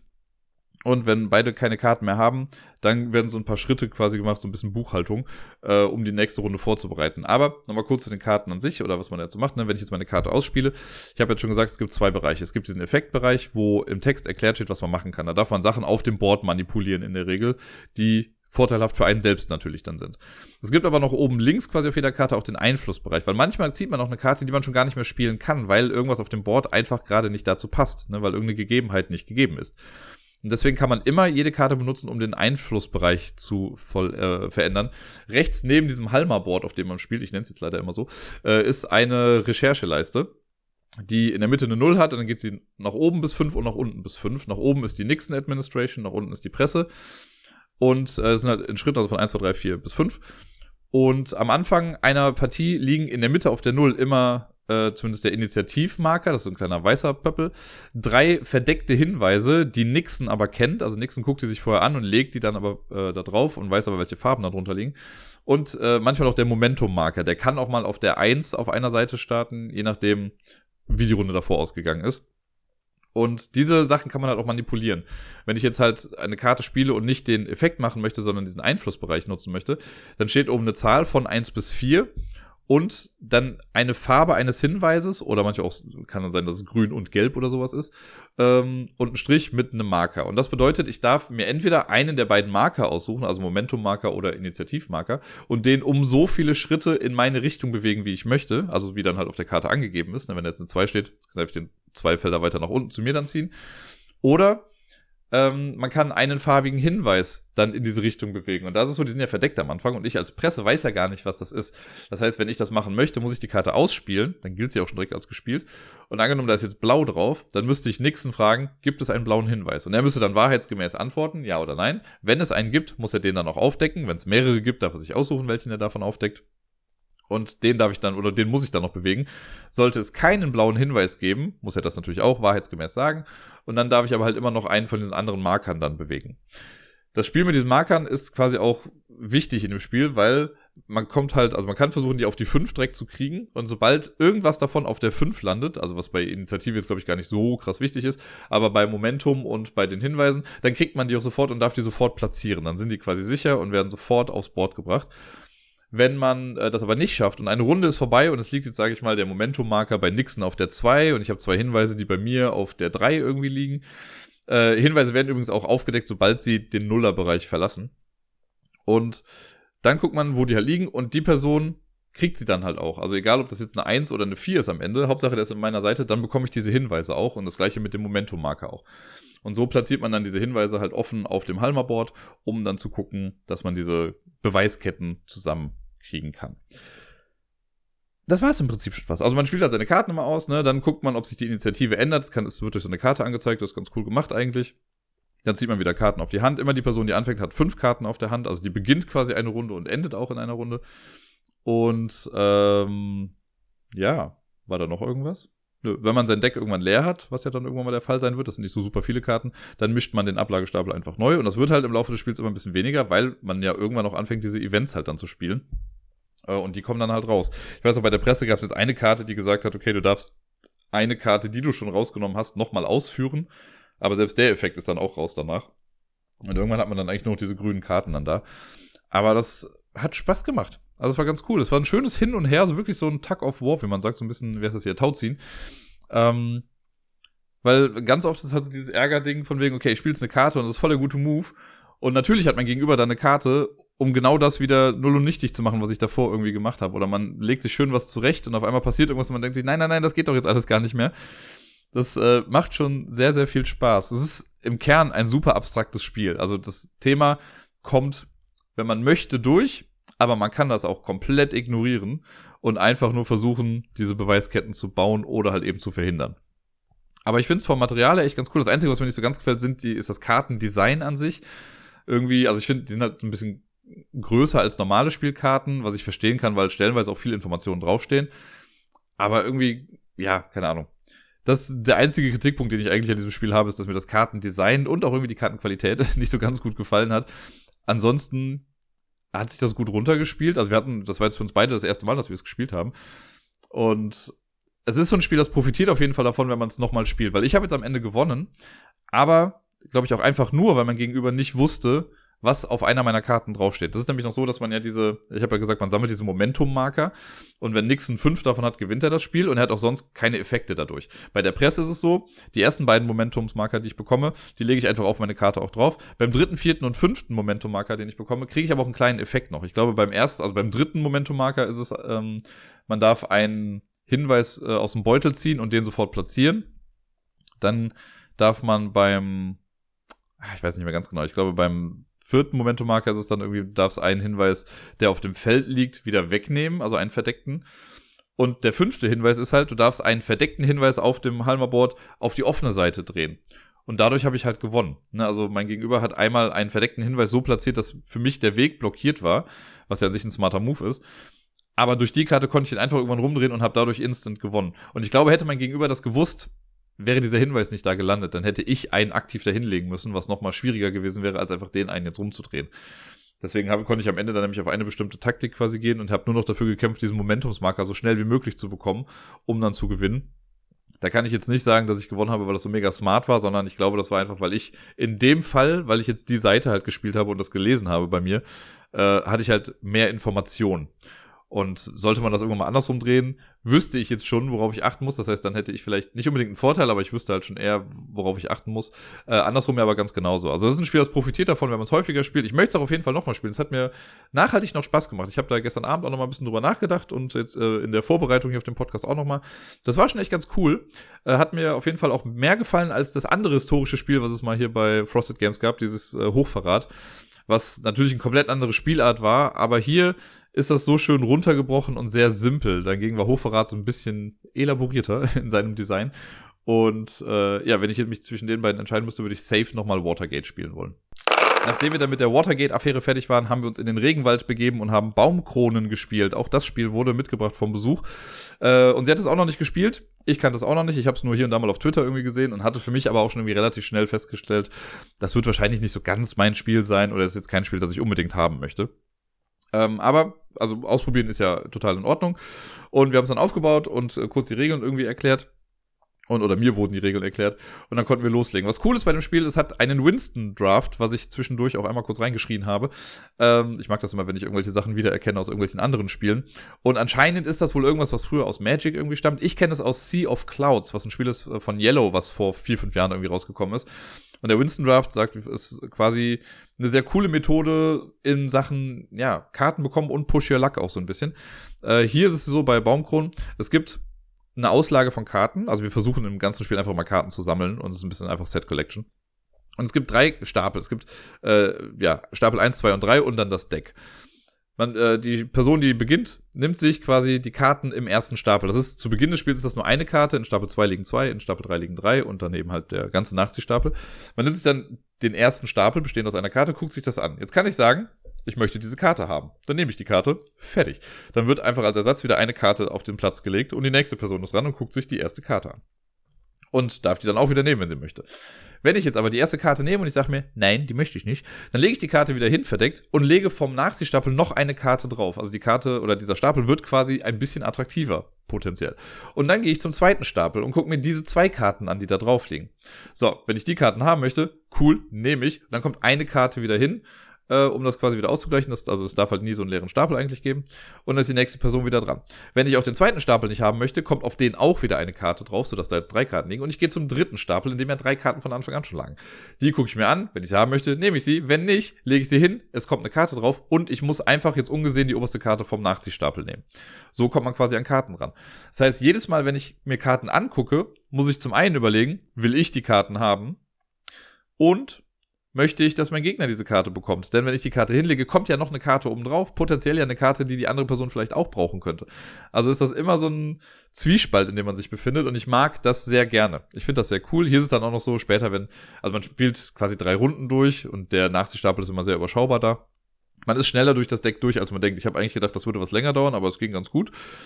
Und ähm, wenn dann irgendwann mal der Fall eintritt, dass es keinen Nachziehstapel mehr gibt, so dann darf man sich irgendwie eine andere oberste Karte von irgendwas nehmen. Und man spielt so lange, bis auf jeden Fall alle Stapel weg sind. Dann gibt es eine kleine Endwertung für diese Runde und dann macht man das Ganze noch zweimal und es gibt noch eine komplette Endwertung dann, glaube ich. Ähm, wie ich schon gesagt habe, das Ganze an sich ist ein Set-Collection-Spiel. Also das ist auch alles an Spielerinteraktion, was es dann eigentlich gibt, äh, dass man halt ja, seinem Gegenüber quasi Karten zuschustert. Ne? Und immer wenn man was nicht möchte, macht man es attraktiver für die Person, die nach einem drankommt. Cooles System, nennt sich Winston Draft. Wie gesagt, das war wohl früher mal bei Magic irgendwie was. Da wurden irgendwie auch Karten rausgeschupft und äh, von Sea of Clouds, da kenne ich das halt auch. Äh, mit ein bisschen an, also auch ein Set-Collection-Spiel und ich glaube, dafür eignet sich das halt einfach komplett gut. Wie dem auch sei. Was wir in Baumkronen aber an sich dann machen, also wir sammeln halt diese Karten und wir starten mit einer Baumstammkarte und versuchen im Laufe des Spiels im Prinzip einfach weitere Baumstämme zu bekommen. Man kann, wenn man eine Baumstammkarte bekommt, die entweder als separaten Baum pflanzen oder man schiebt die hinter einem bestehenden Baumstamm und macht den dadurch dann größer. Dann gibt es Baumkronenkarten. Das Spiel heißt ja auch so, also werden die schon irgendwie eine Bewandtnis haben. Damit kann man einen Baum abschließen, denn nur abgeschlossene Bäume bringen am Ende dann noch irgendwie Punkte. Es gibt aber noch ganz viele andere Karten. Es gibt noch Tiere, die kann man sammeln. Jedes Tier gibt es zweimal. Einmal mit einer, ich glaube, aktive und passiven Seite heißt das irgendwie. Tiere, die aktiv sind, haben einen Effekt, den sie ausführen können. Tiere mit einer passiven Seite ähm, bringen nur mehr Punkte, wenn man sie dann auch hat. Also wenn man ein, wenn man nur das passive Tier hat, kriegt man dafür nur zwei Punkte. Habe ich aber das aktive und das passive Tier, kriege ich dafür insgesamt fünf Punkte zum Beispiel. Davon gibt es ein paar verschiedene Tiere. Ich weiß nicht, wie viele es sind. Äh, dann gibt es Pflanzenkarten. Auch die haben bestimmte Scoring-Mechanismen. Also es gibt zum Beispiel den Farn, der bei jeder ungeraden Karte Punkte gibt. Also ich glaube, wenn man die, den ersten Fahren hat, kriegt man zwei Punkte. Bei zwei Fahren kriegt man null Punkte. Bei drei Fahren kriegt man schon mehr Punkte, vier Punkte oder so. Ich bin mir nicht mehr ganz sicher. Ähm, also will man immer eine ungerade Anzahl davon haben, dann gibt es eine andere Pflanze. Äh, wie heißt sie hier? Brom, Bro, Bromelie heißt sie so. Ich bin mir nicht mehr ganz sicher.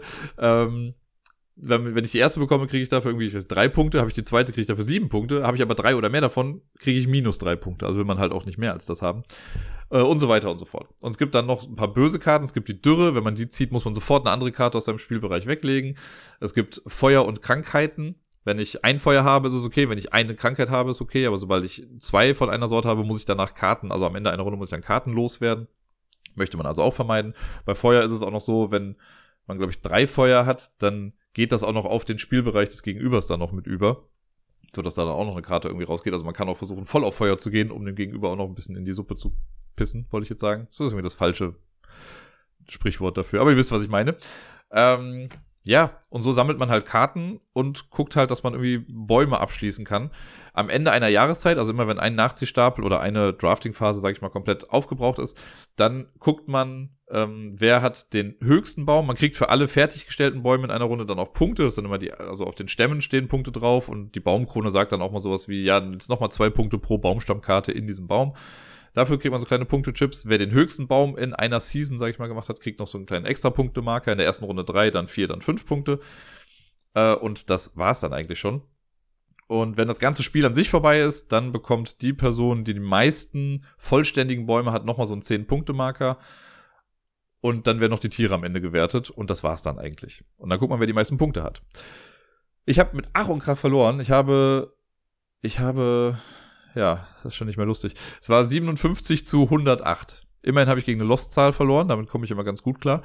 Aber das, äh, ja, ich hatte einfach kein Glück. Ich hatte am Ende, glaube ich, drei Bäume insgesamt oder vier und mein Gegenüber sieben oder acht. Ich weiß nicht. Also es war ein kleines Ungleichgewicht in dieser Sache zu, äh, vorzufinden.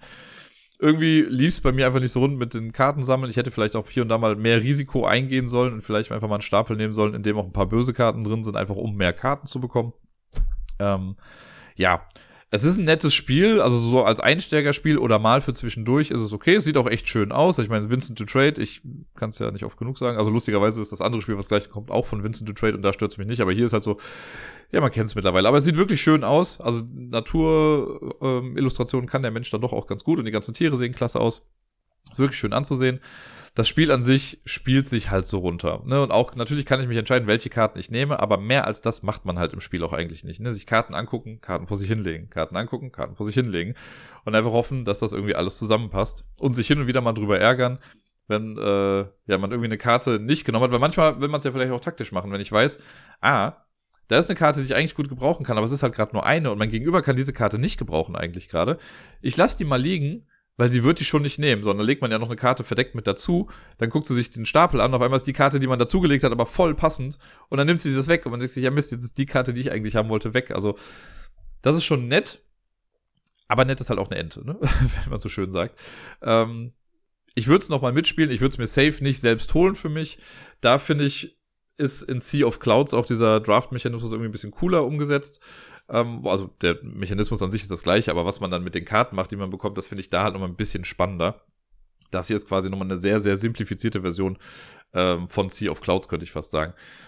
Ja, aber ich kann es verstehen, wenn Leute das irgendwie cool finden und man kann das so schön ohne großartig nachzudenken einfach zu spielen. Das, da braucht man nicht viel für. Für mich persönlich ist es einfach nur nichts auf Dauer kaum zu glauben, aber nachdem ich jetzt im letzten Jahr schon sehr, sehr viel über dieses Spiel berichtet habe, ist es jetzt das erste Mal gewesen, dass ich es wirklich physisch gespielt habe. Und zwar ist die Rede von Jekyll vs. Hyde. Das habe ich im letzten Jahr auf der, äh, hier auf Boardgame Arena kennengelernt und habe es da rauf und runter gespielt und sehr häufig gespielt und habe es wirklich lieben gelernt. Dann habe ich es mir vor zwei Wochen oder vor drei Wochen habe ich es mir auch gekauft aber seitdem halt auch noch nicht gespielt. Und jetzt war es endlich soweit, jetzt konnten wir spielen. Wir beide kannten das schon über Boardgame Arena, da haben wir das neulich äh, zum ersten Mal zusammengespielt. Und deswegen äh, war der Einstieg auch dann relativ simpel und schnell. Also kurz Karten verteilt, Karten gespielt. Was soll ich sagen? Das Spiel ist genau das gleiche. Es spielt sich genauso wie online. Online geht es vielleicht sogar nochmal eine Ecke schneller. Aber es ist einfach ein tolles Spiel. Eben meinte ich auch so eine Illustration von Vincent to Trade. Hier finde ich sie halt echt ganz cool, weil das mal so ein bisschen stilisierter ist als so sonst sein Stil. Ähm, ich kann es gar nicht genau beschreiben, aber ich meine, die ganzen Karten, die man auf der Hand hat, die sind ja quasi, quasi einfarbig gehalten. Also ne, zumindest immer in einem Farbschema. Es gibt ja Rot, Lila und Grün. Da finde ich das alles sehr cool und sehr stimmig.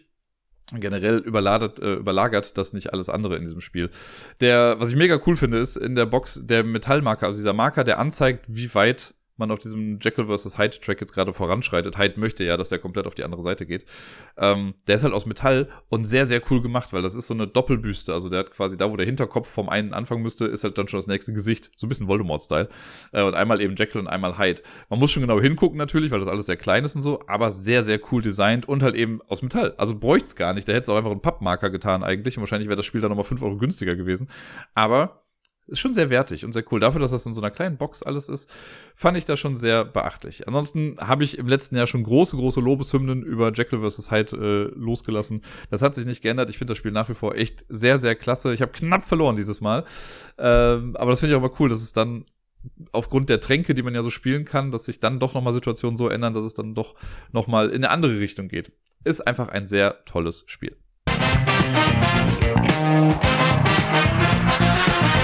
Damit sind wir schon bei der Top 10 Liste des heutigen Tages und ich hatte so meine Probleme, ein Thema zu finden. Ich habe mit meinem Besuch von gestern kurz noch korrespondiert und gesagt, ey, wenn du Ideen hast, sag doch mal. Dann kamen ein paar Ideen und ich habe mich für was komplett anderes entschieden, aber die Ideen haben auf jeden Fall zur Inspiration beigetragen. Ich habe mir nämlich jetzt mal gedacht und ich weiß gar nicht, ob ich das nicht schon mal gemacht habe. Ich hatte ja vor einigen Wochen schon mal eine Top 10 Liste mit, äh, die gar nichts mit Spielen zu tun hatte, sondern einfach meine Top 10 Bücher.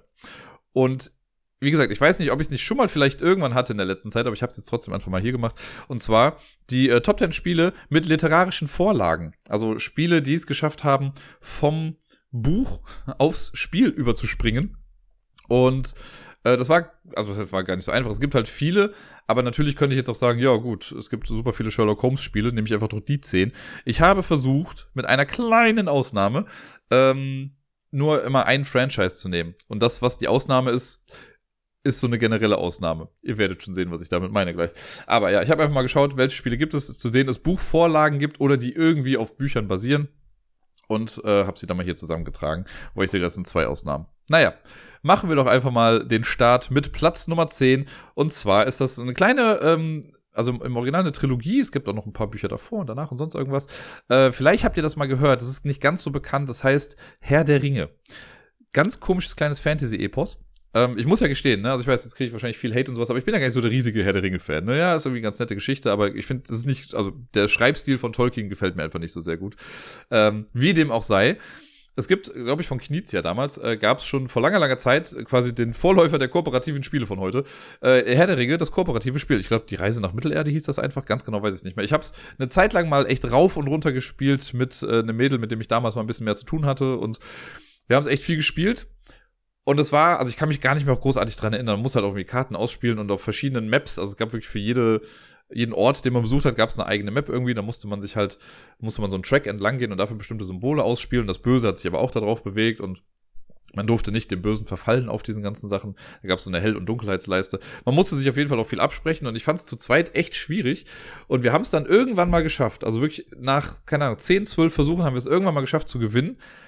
Und dann war die Luft aber auch irgendwie raus. Also das Spiel an sich hat Spaß gemacht, gar keine Frage. Aber als wir es dann geschafft haben, war so ein, jetzt müssen wir auch erstmal nicht mehr weiterspielen. Mittlerweile würde ich sagen, ich würde es ganz gerne nochmal spielen. Einfach um auch nochmal zu gucken, wie gut das so gealtert ist. Also schon als ich damals gespielt habe, war es schon was älter, aber jetzt würde ich es gerne nochmal einfach spielen, um zu gucken, ob, wie das jetzt so mithalten kann mit den Spielen, die jetzt so rauskommen. Äh, es gab auch eine Erweiterung mit dazu, die habe ich allerdings nie gespielt. Aber ja, Herr der Ringe, das ist so für mich das beste Herr der Ringe-Spiel. Ich weiß, ich habe auch das, ähm, ich habe schon seit Jahren vom Severn ja eigentlich noch das äh, hier Mittelerde-Kartenspiel LCG von Fantasy Flight da, was ich sträflicherweise immer noch nicht wirklich mal gespielt habe. Ich habe es mir schon so oft irgendwie angeguckt und vor mir aufgebaut und mir dann gedacht, beim nächsten Mal. Irgendwann werde ich das mal machen. Das ist wahrscheinlich besser natürlich als dieses Spiel, aber trotzdem als Herr der Ringe Spiel fand ich das immer sehr, sehr cool. Auf Platz Nummer 9, das ist jetzt mein Sherlock Holmes Pick und es gibt halt wirklich super viele Sherlock Holmes Spiele und die machen auch irgendwie alle auf ihre gewisse Art und Weise Spaß. Ich habe jetzt mal den in Anführungszeichen Klassiker genommen, nämlich Sherlock Holmes Criminal Cabinet. Allerdings in der Variante, die ich hier habe und mir fällt der Name gerade nicht ein, aber ich habe letztes oder vorletztes Jahr habe ich vom Krimi Master äh, ein Paket bekommen, nämlich mit der Jack the Ripper Variante von Letters from Whitechapel. Nee, so heißt das eigentliche Spiel. Ist ja auch egal. Auf jeden Fall ist es quasi nach dem gleichen Prinzip von Sherlock Holmes Criminal Cabinet, aber äh, man spielt halt eben die Jack the Ripper Morde dann durch und versucht die zu lösen. Bei Criminal Cabinet, das ist äh, dieses System, wo man einen Fall präsentiert bekommt, dann hat man so ein Buch und einen Stadtplan und eine Zeitung und sonst was und man muss halt versuchen, einen Fall aufzulösen und äh, darf dann halt bestimmte Orte bereisen und auf dem Stadtplan stehen dann so bestimmte Zahlen drin und dann guckt man in seinem Fallheft nach und kann dann zu diesen, also auf eine Seite gehen und sucht dann diese Nummer aus dem Haus und trifft dann da die Leute, mit denen man, äh, die da wohnen und dann kann man mit denen sprechen. Also dann liest man halt so einen Dialog irgendwie vor und erfährt dann irgendwie was. Und daraufhin kriegt man dann irgendwie neue Informationen, die dann sagt, ah, vielleicht sollten wir mal zur Polizeistation gehen Wer hätte das gedacht bei einem Mordfall? Äh, und dann kann man da mit den Leuten sprechen, die da halt irgendwie arbeiten und so weiter und so fort. Und sehr viel Text, also man muss einfach unfassbar viel lesen. Ich habe das ja vor zwei Jahren auch mal im Stream gespielt, was halt so eine Art Vorlesestunde mit Dirk dann eigentlich war. Ähm, sehr cool, sehr knackig vor allen Dingen. Und man kann am Ende, wenn man den Fall lösen möchte, kriegt man danach auch immer noch Sherlocks Herangehensweise präsentiert und man kann versuchen, seinen Score zu überbieten. Spoiler, schafft niemand. Also ich kenne noch niemanden, der gesagt hat, jo, am Ende hatte ich mehr Punkte als Sherlock. Weil der ist halt auch so, wo man selber irgendwie fünf Hinweise irgendwie lesen muss, bis man irgendwie was rausbekommt, sagt der so, ja, guck mal, in dem Abschnitt stand aber, äh, dass die Frau, keine Ahnung, gerade Milch gekocht hat und die Milchpreise waren aber damals viel zu hoch, also konnte sie ja gar nicht da in dem und dem Supermarkt gewesen sein, wo du denkst, okay, wow. Ähm, aber trotzdem ist es sehr cool und es ist sehr atmosphärisch, das Ganze. Und die Version, die ich jetzt hier habe vom Krimi Master, also halt ne, Sherlock Holmes und Jack the Ripper, ich liebe ja Jack the Ripper, also es klingt immer falsch, wenn man das so sagt, aber ich mag halt den Mythos da drum. Ähm, das ist halt einfach Match made in heaven gewesen. Auf Platz Nummer 8 habe ich äh, ein Werk von Ken Follett und nein, es ist nicht die Säulen der Erde, sondern es ist die Tore der Welt. Das habe ich auf dem achten Platz stehen. Tore der Welt ist äh, ja der zweite Teil der Romanreihe gewesen, der Säulentrilogie und auch der zweite Teil der Spieltrilogie gewesen. Dann es gab ja dann die Spiele auch jeweils als äh, nein die Bücher jeweils als Spiel und Tore der Welt hat einen sehr coolen Mechanismus, wie ich finde, der eigentlich erst dann richtig gut zu tragen kommt, wenn man es mit vier Leuten spielt, mindestens zu dritt. Zu zweit kann man es auch machen, aber da fehlt so ein bisschen was, denn es gibt diesen coolen Mechanismus, dass äh, zu Beginn jeder Runde Karten, also eine viereckige Karte aufgedeckt wird oder eine quadratische Karte eher gesagt, viereckig sind die meisten ja. Ähm, und in den Ecken dieser Karten sind dann Symbole. Und je nachdem, wie ich diese Karte platziere, zeigen die Ecken dann eben auf die einzelnen Mitspielenden. Und das kriegen die dann. Das heißt, wenn ich dran bin, diese Kapitelkarte aufzudecken, kann ich durch die Platzierung entscheiden, wer welchen Rohstoff bekommt oder wer vielleicht auch einfach einen Siegpunkt geschenkt bekommt. Und da muss man halt auch noch gucken, okay, was möchte ich davon haben, was möchte ich nicht, was die anderen bekommen. Und dann gibt's immer noch so einen kleinen, ich glaube, so einen Vorteilsmarker oder so, da ist so ein Pfeil dran. Das, wo das dann drauf zeigt, das bekommt man auch noch mal selbst. Also das muss man alles mit rein legen in die Überlegungen, wenn man dieses, äh, diese Karte nur platzieren möchte. Und ansonsten versucht man dann auch Bauwerke zu vervollständigen und so. Ist ein sehr solides Spiel, wie ich finde. Äh, hat mit diesem coolen Mechanismus, macht da schon sehr viel Spaß. Es gab auch dann, also da macht man halt auch viel anderes auf dem Board dann insgesamt. Es gab auch eine Kartenspielvariante davon, die quasi nur diesen Mechanismus hatte, was auch ganz okay funktioniert hat. Ähm, da musste man halt auch einfach eine Karte ziehen, die dann platzieren. Dann hat man auch Rohstoffe bekommen, das hat man alles auf Karten angezeigt und die konnte man dann umwandeln in bestimmte Sachen. Das hat auch cool funktioniert. Nicht ganz so super gut wie in dem großen Ding, aber so als kleine destillierte Version äh, des großen Bruders fand ich das schon echt ganz cool. Äh, ja, Tore der Welt war das. Auf Platz Nummer 7 habe ich die Schatzinsel, Treasure Island von äh, hier Robert Louis Stevenson, ist ja, glaube ich, wenn mich nicht alles täuscht. Und da die Spielversion, die ich habe, meine ich natürlich die, die von Matago erschienen ist vor drei Jahren oder vier Jahren. Ich, mittlerweile habe ich das Gefühl, immer wenn ich irgendwelche Jahreszahlen sage, ist eh total egal, weil ich entweder falsch liege oder ich sage eh so einen großen Zeitraum, in dem es möglicherweise erschienen sein könnte. Äh, aber es war, glaube ich, bei Matago mit Kunst von Vincent Dutrade, wer hätte das gedacht. Äh, sehr cooles Spiel, wie ich finde, was so ein bisschen insgesamt durchgefallen ist, glaube ich. Also viele hatten damit auch ihre Probleme, aber ich fand es ganz cool, denn die Idee bei Schatzinsel war, dass wir äh, auf einer haha, Schatzinsel sind und da ist irgendwo ein Schatz versteckt. Es gibt einen Mitspielenden, der auch so ein bisschen als Spielleiter dann agiert. Meistens muss ich das, musste ich das machen. Äh, der versteckt quasi mit auf so einer kleinen Übersichtskarte, macht da irgendwo so ein X drauf und sagt dann, okay, hier liegt dieser Schatz jetzt gerade. Und die anderen müssen versuchen, den zu finden. Und die bewegen sich übers Board und äh, suchen dann. Das ist ein bisschen Deduktionsspiel, wobei es ist eher so ein Ausschlussspiel.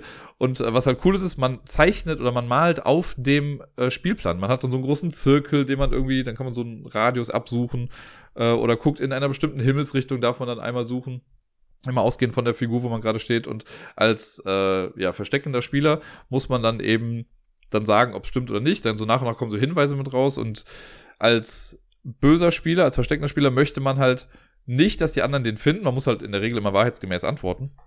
Es gibt so ein paar Sachen, wo man auch mal lügen kann. Ähm, und wenn man lange genug durchhält, dann kommt man selber auch aufs Spielfeld und dann muss man nur noch schnell genug zum Schatz. Also wenn man dann vor allen anderen beim Schatz ist, hat man gewonnen. Ansonsten gewinnt halt die Person, die den Schatz irgendwann aufdeckt. Mir hat das Spaß gemacht. Ich fand das echt ganz cool, so gerade dieses drauf rumzeichnen und äh, es ist halt auch cool, wenn man als mir fällt der Name gerade einfach ums Verrecken nicht ein. Das ist Long John Silver oder so ähm, wenn man halt Hinweise geben kann und manchmal halt auch so ein bisschen das Ganze faken kann, ne? oder man kann Leuten auch dann bestimmte Bonussachen noch irgendwie anbieten.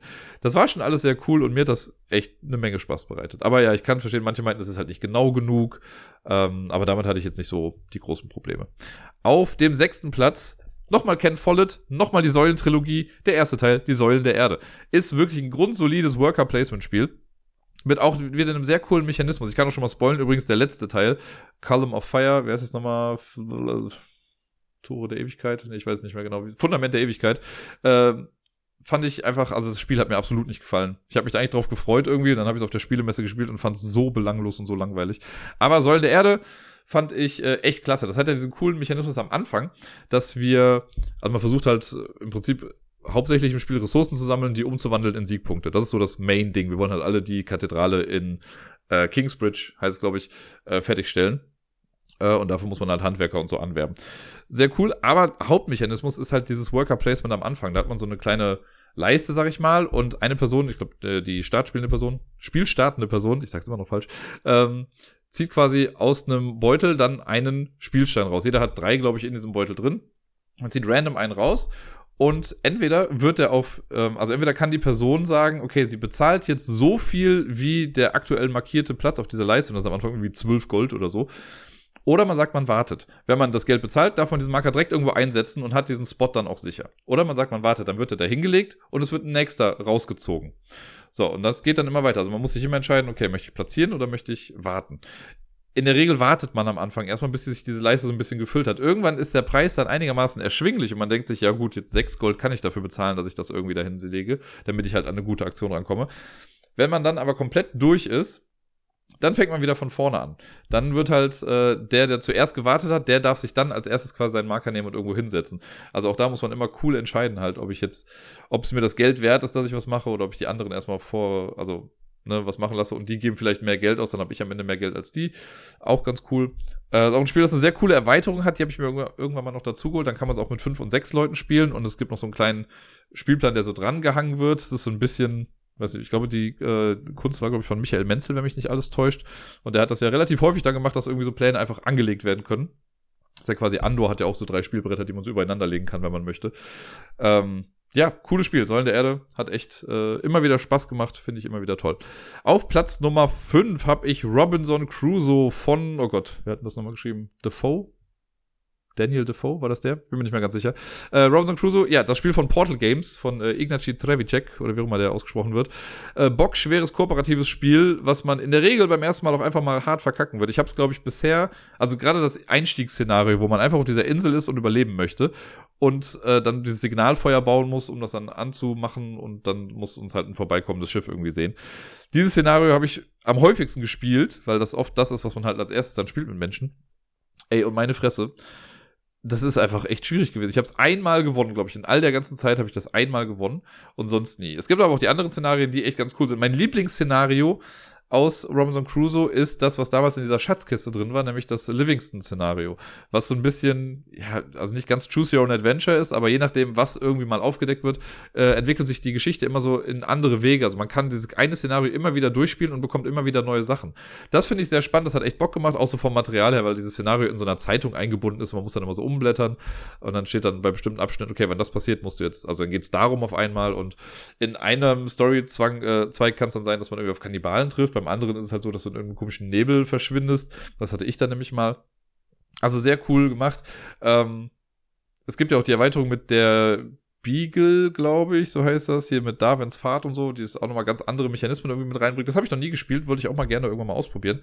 Ähm, ja, aber Robinson Crusoe auch cool, auch wenn es echt schwierig ist und ich oft das Gefühl habe, ich würde es wahrscheinlich häufiger spielen, wenn es auch nicht ganz so komplex wäre.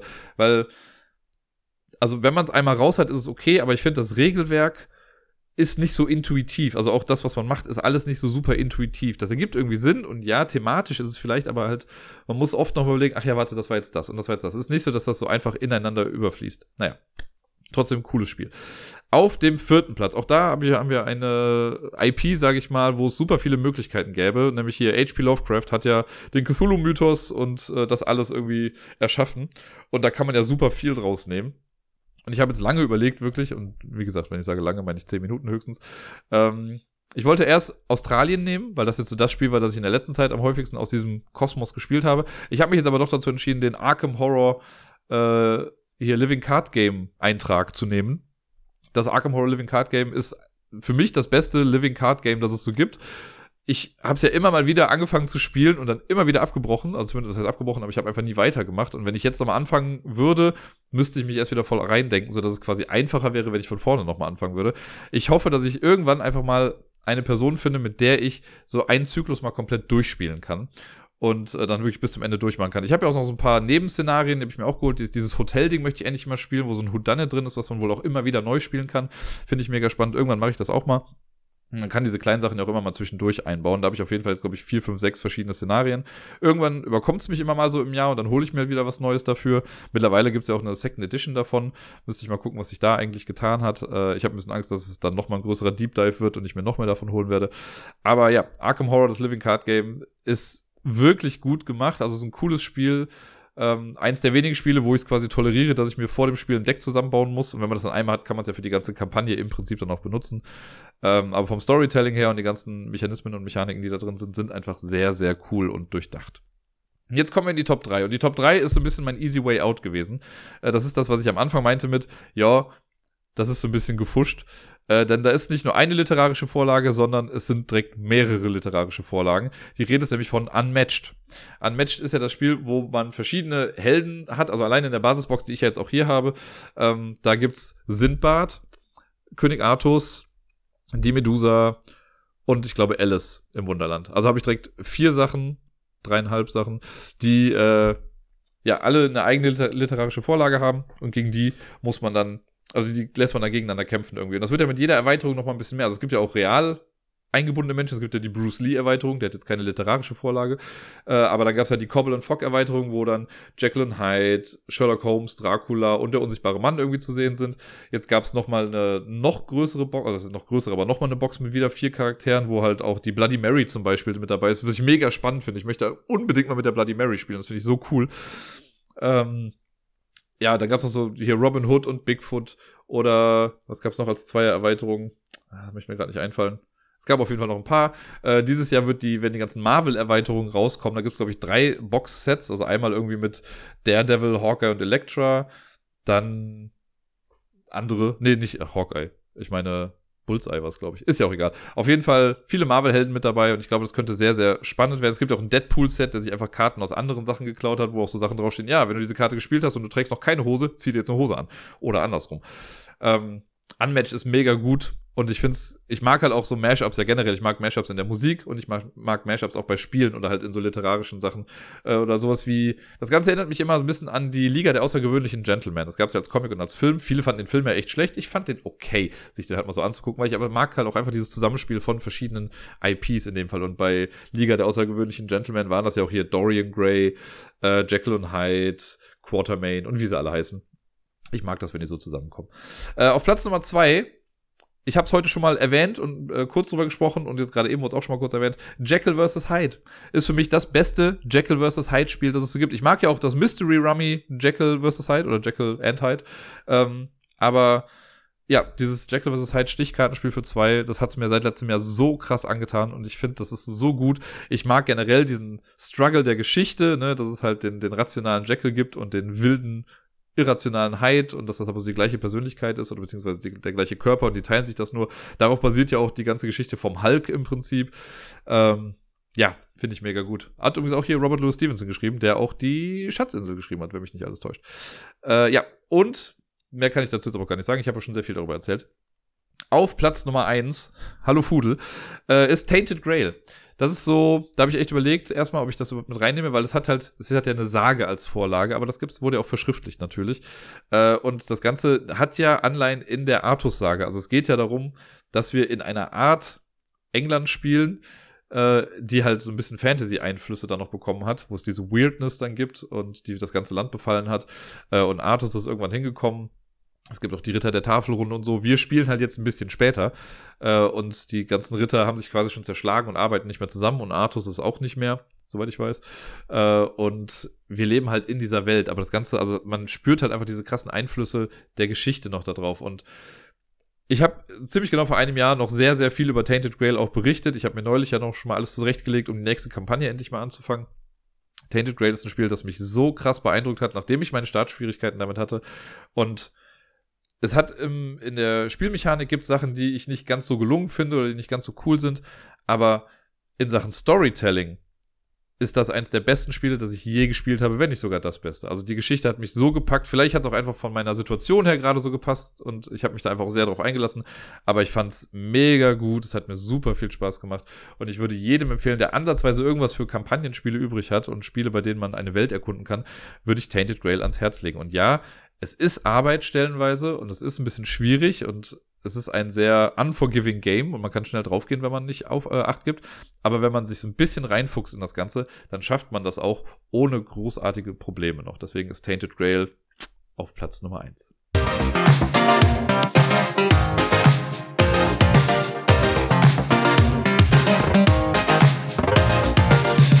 Und sonst so. Letzte Woche ist ein bisschen mehr passiert als die Woche davor wo ich ja nichts zu erzählen hatte und dann war es doch wieder ein bisschen was.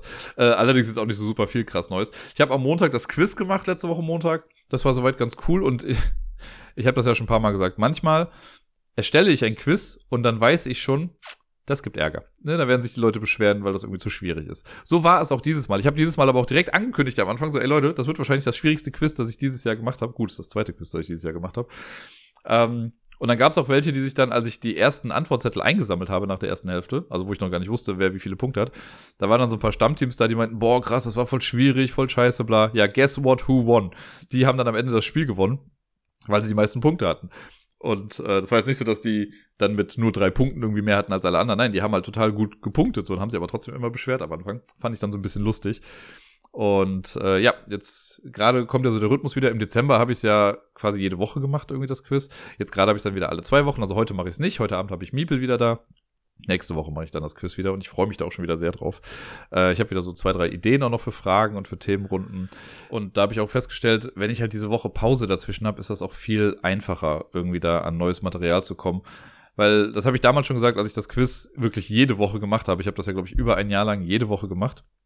Vielleicht mit zwei, drei Ausnahmen zwischendrin mal. Und irgendwann gehen einem halt die Ideen aus. Also irgendwann hast du halt alles gefragt, was man fragen kann oder was halt irgendwie einer Frage würdig ist. Äh, und dann fängst du halt an, entweder Fragen zu recyceln oder sie halt andersrum zu stellen. Ne? Also halt, wenn du vorher gefragt hast, was die Hauptstadt von Deutschland, fragst du jetzt, Berlin ist die Hauptstadt wovon? Und äh, also Geschichten. Oder du machst halt so dumme Fragen. Ich habe letztens auch mal gefragt, also schon mal irgendwann gefragt, was war die Hauptstadt von Deutschland zwischen 2000 und 2003? Was immer noch Berlin war, aber das verunsichert die Leute halt immer so ein bisschen. Und dann überlegen die, dann kommen die abstrusesten Antworten stellenweise raus. Finde ich immer sehr unterhaltsam. Naja, ich habe mich dann nach dem Quiz noch ein bisschen unterhalten mit einem äh, Mitglied des Siegerteams von den äh, Quizly Bears, so heißen die. Und äh, mit dem habe ich mich auch so schon mal getroffen. Das war, falls ihr euch erinnert, äh, der, bei dem ich mit Miepel dann einmal war. Das war zwischen den Jahren. Da haben wir diesen äh, Spieletag gemacht, wo Miepel dann irgendwann keine Lust mehr hatte, mit dem anderen Kind zu spielen und bei mir am Schoß dann saß, aber was halt voll gut geklappt hat. Und der war noch ein bisschen da und da haben wir noch irgendwie eine halbe Stunde gequatscht am Ende. Das war echt ganz nett. Wir haben irgendwann nach Hause gekommen und den Schlaf der Gerechten geschlafen. Ja, und am nächsten Tag hatte ich dann Miepel äh, noch hier und die Woche mit Miepel war halt auch einfach wieder echt ganz süß. Wir haben, ich weiß gar nicht mehr, an welchem Tag es war, aber irgendwann haben wir angefangen, auch viel zu basteln. Äh, weil ich hatte generell Luftballons irgendwann die Woche mit ihr zusammen geholt. Das heißt, jeden Tag werden hier neue Luftballons aufgepustet. Und es ist wirklich das Süßeste auf der Welt, sich anzugucken, wie sie versucht, Luftballons aufzupumpen, was sie halt noch nicht kann. Äh, aber sieht trotzdem sehr süß aus. Ich habe davon, glaube ich, schon drei oder vier Videos gemacht. Es ist ein Träumchen. Und sie grinst dabei auch immer total, weil sie halt sieht, dass ich dabei so lache. Und dann spielen wir halt mit den Luftballons auch immer noch so ein bisschen. Und irgendwann, ich, keine Ahnung, vielleicht war es am Donnerstag, vielleicht war es am Mittwoch. Da äh, haben wir uns dann hier an den großen Tisch gesetzt zusammen und dann, äh, ja, habe ich quasi so Handabdrücke von ihr gemacht. Und wir haben auf jeden Fall generell einfach viel gebastelt und sehr, sehr süß. Sie äh, ist da immer sehr eifrig mit dabei. Sie versucht auch den Tisch immer wieder anzumalen, wo ich mittlerweile schon mir denke, dann ist es halt eben so, dann wird dieser Tisch halt jetzt eben bunt. ähm, aber alles in allem weiß ich schon, dass ich nur auf Papier malen soll und so, aber es passiert ja immer mal das, was daneben geht. Was ein bisschen ärgerlich ist, wenn es die Acrylstifte sind, aber naja, auch die kann man wegmachen. Ähm, ja, ansonsten waren wir letzte Woche auch einmal im, hier wieder in diesem Eltern-Kind-Café in dem Halligalli und es war so mega laut dieses Mal. Wir waren am Dienstag da, genau. Und ähm, wow ich, ist ja jedes Mal, wenn ich da bin, oder die meisten Male, wenn ich da bin, ist es ja so, dass da, wenn da Kinder sind, dass die einfach komplett herrenlos herumlaufen und die Eltern sich aber halt null darum kümmern. Also, ich habe ja nichts dagegen, also selbst bei Miepel ist es ja auch so, wenn sie jetzt irgendwie im Klettergerüst ist oder so oder in dieser Rutsche, kann sie machen. Ich setze mich dann einfach auf meinen Platz und trinke dann meinen Kakao oder meine Kohle oder sonst irgendwas. Meistens möchte sie halt, dass ich mitkomme und ein bisschen mitspiele und so, das mache ich dann auch. Aber ich habe dann halt ein Auge drauf. Aber stellenweise sind da halt Eltern, die komplett, also so schlauchförmig, sage ich mal, angeordnet, die quasi am einen Ende des Cafés sind und sich Dreck drum kümmern, was ihre Kinder auf der anderen Seite machen. Und dann schreien die stellenweise stundenlang nach Mama oder Papa oder sonst was und niemand kommt. Und ich denke mir so, boah, das ist für alle Beteiligten hier gerade nicht ganz so schön.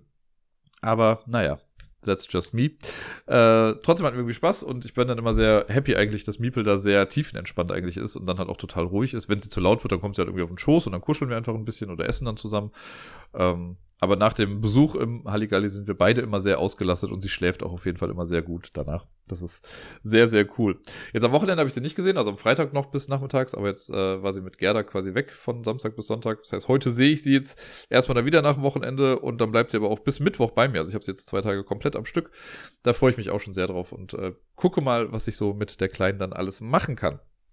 Ja, äh, sonst war ich am Donnerstag Schlittschuhlaufen äh, mit der Arbeit.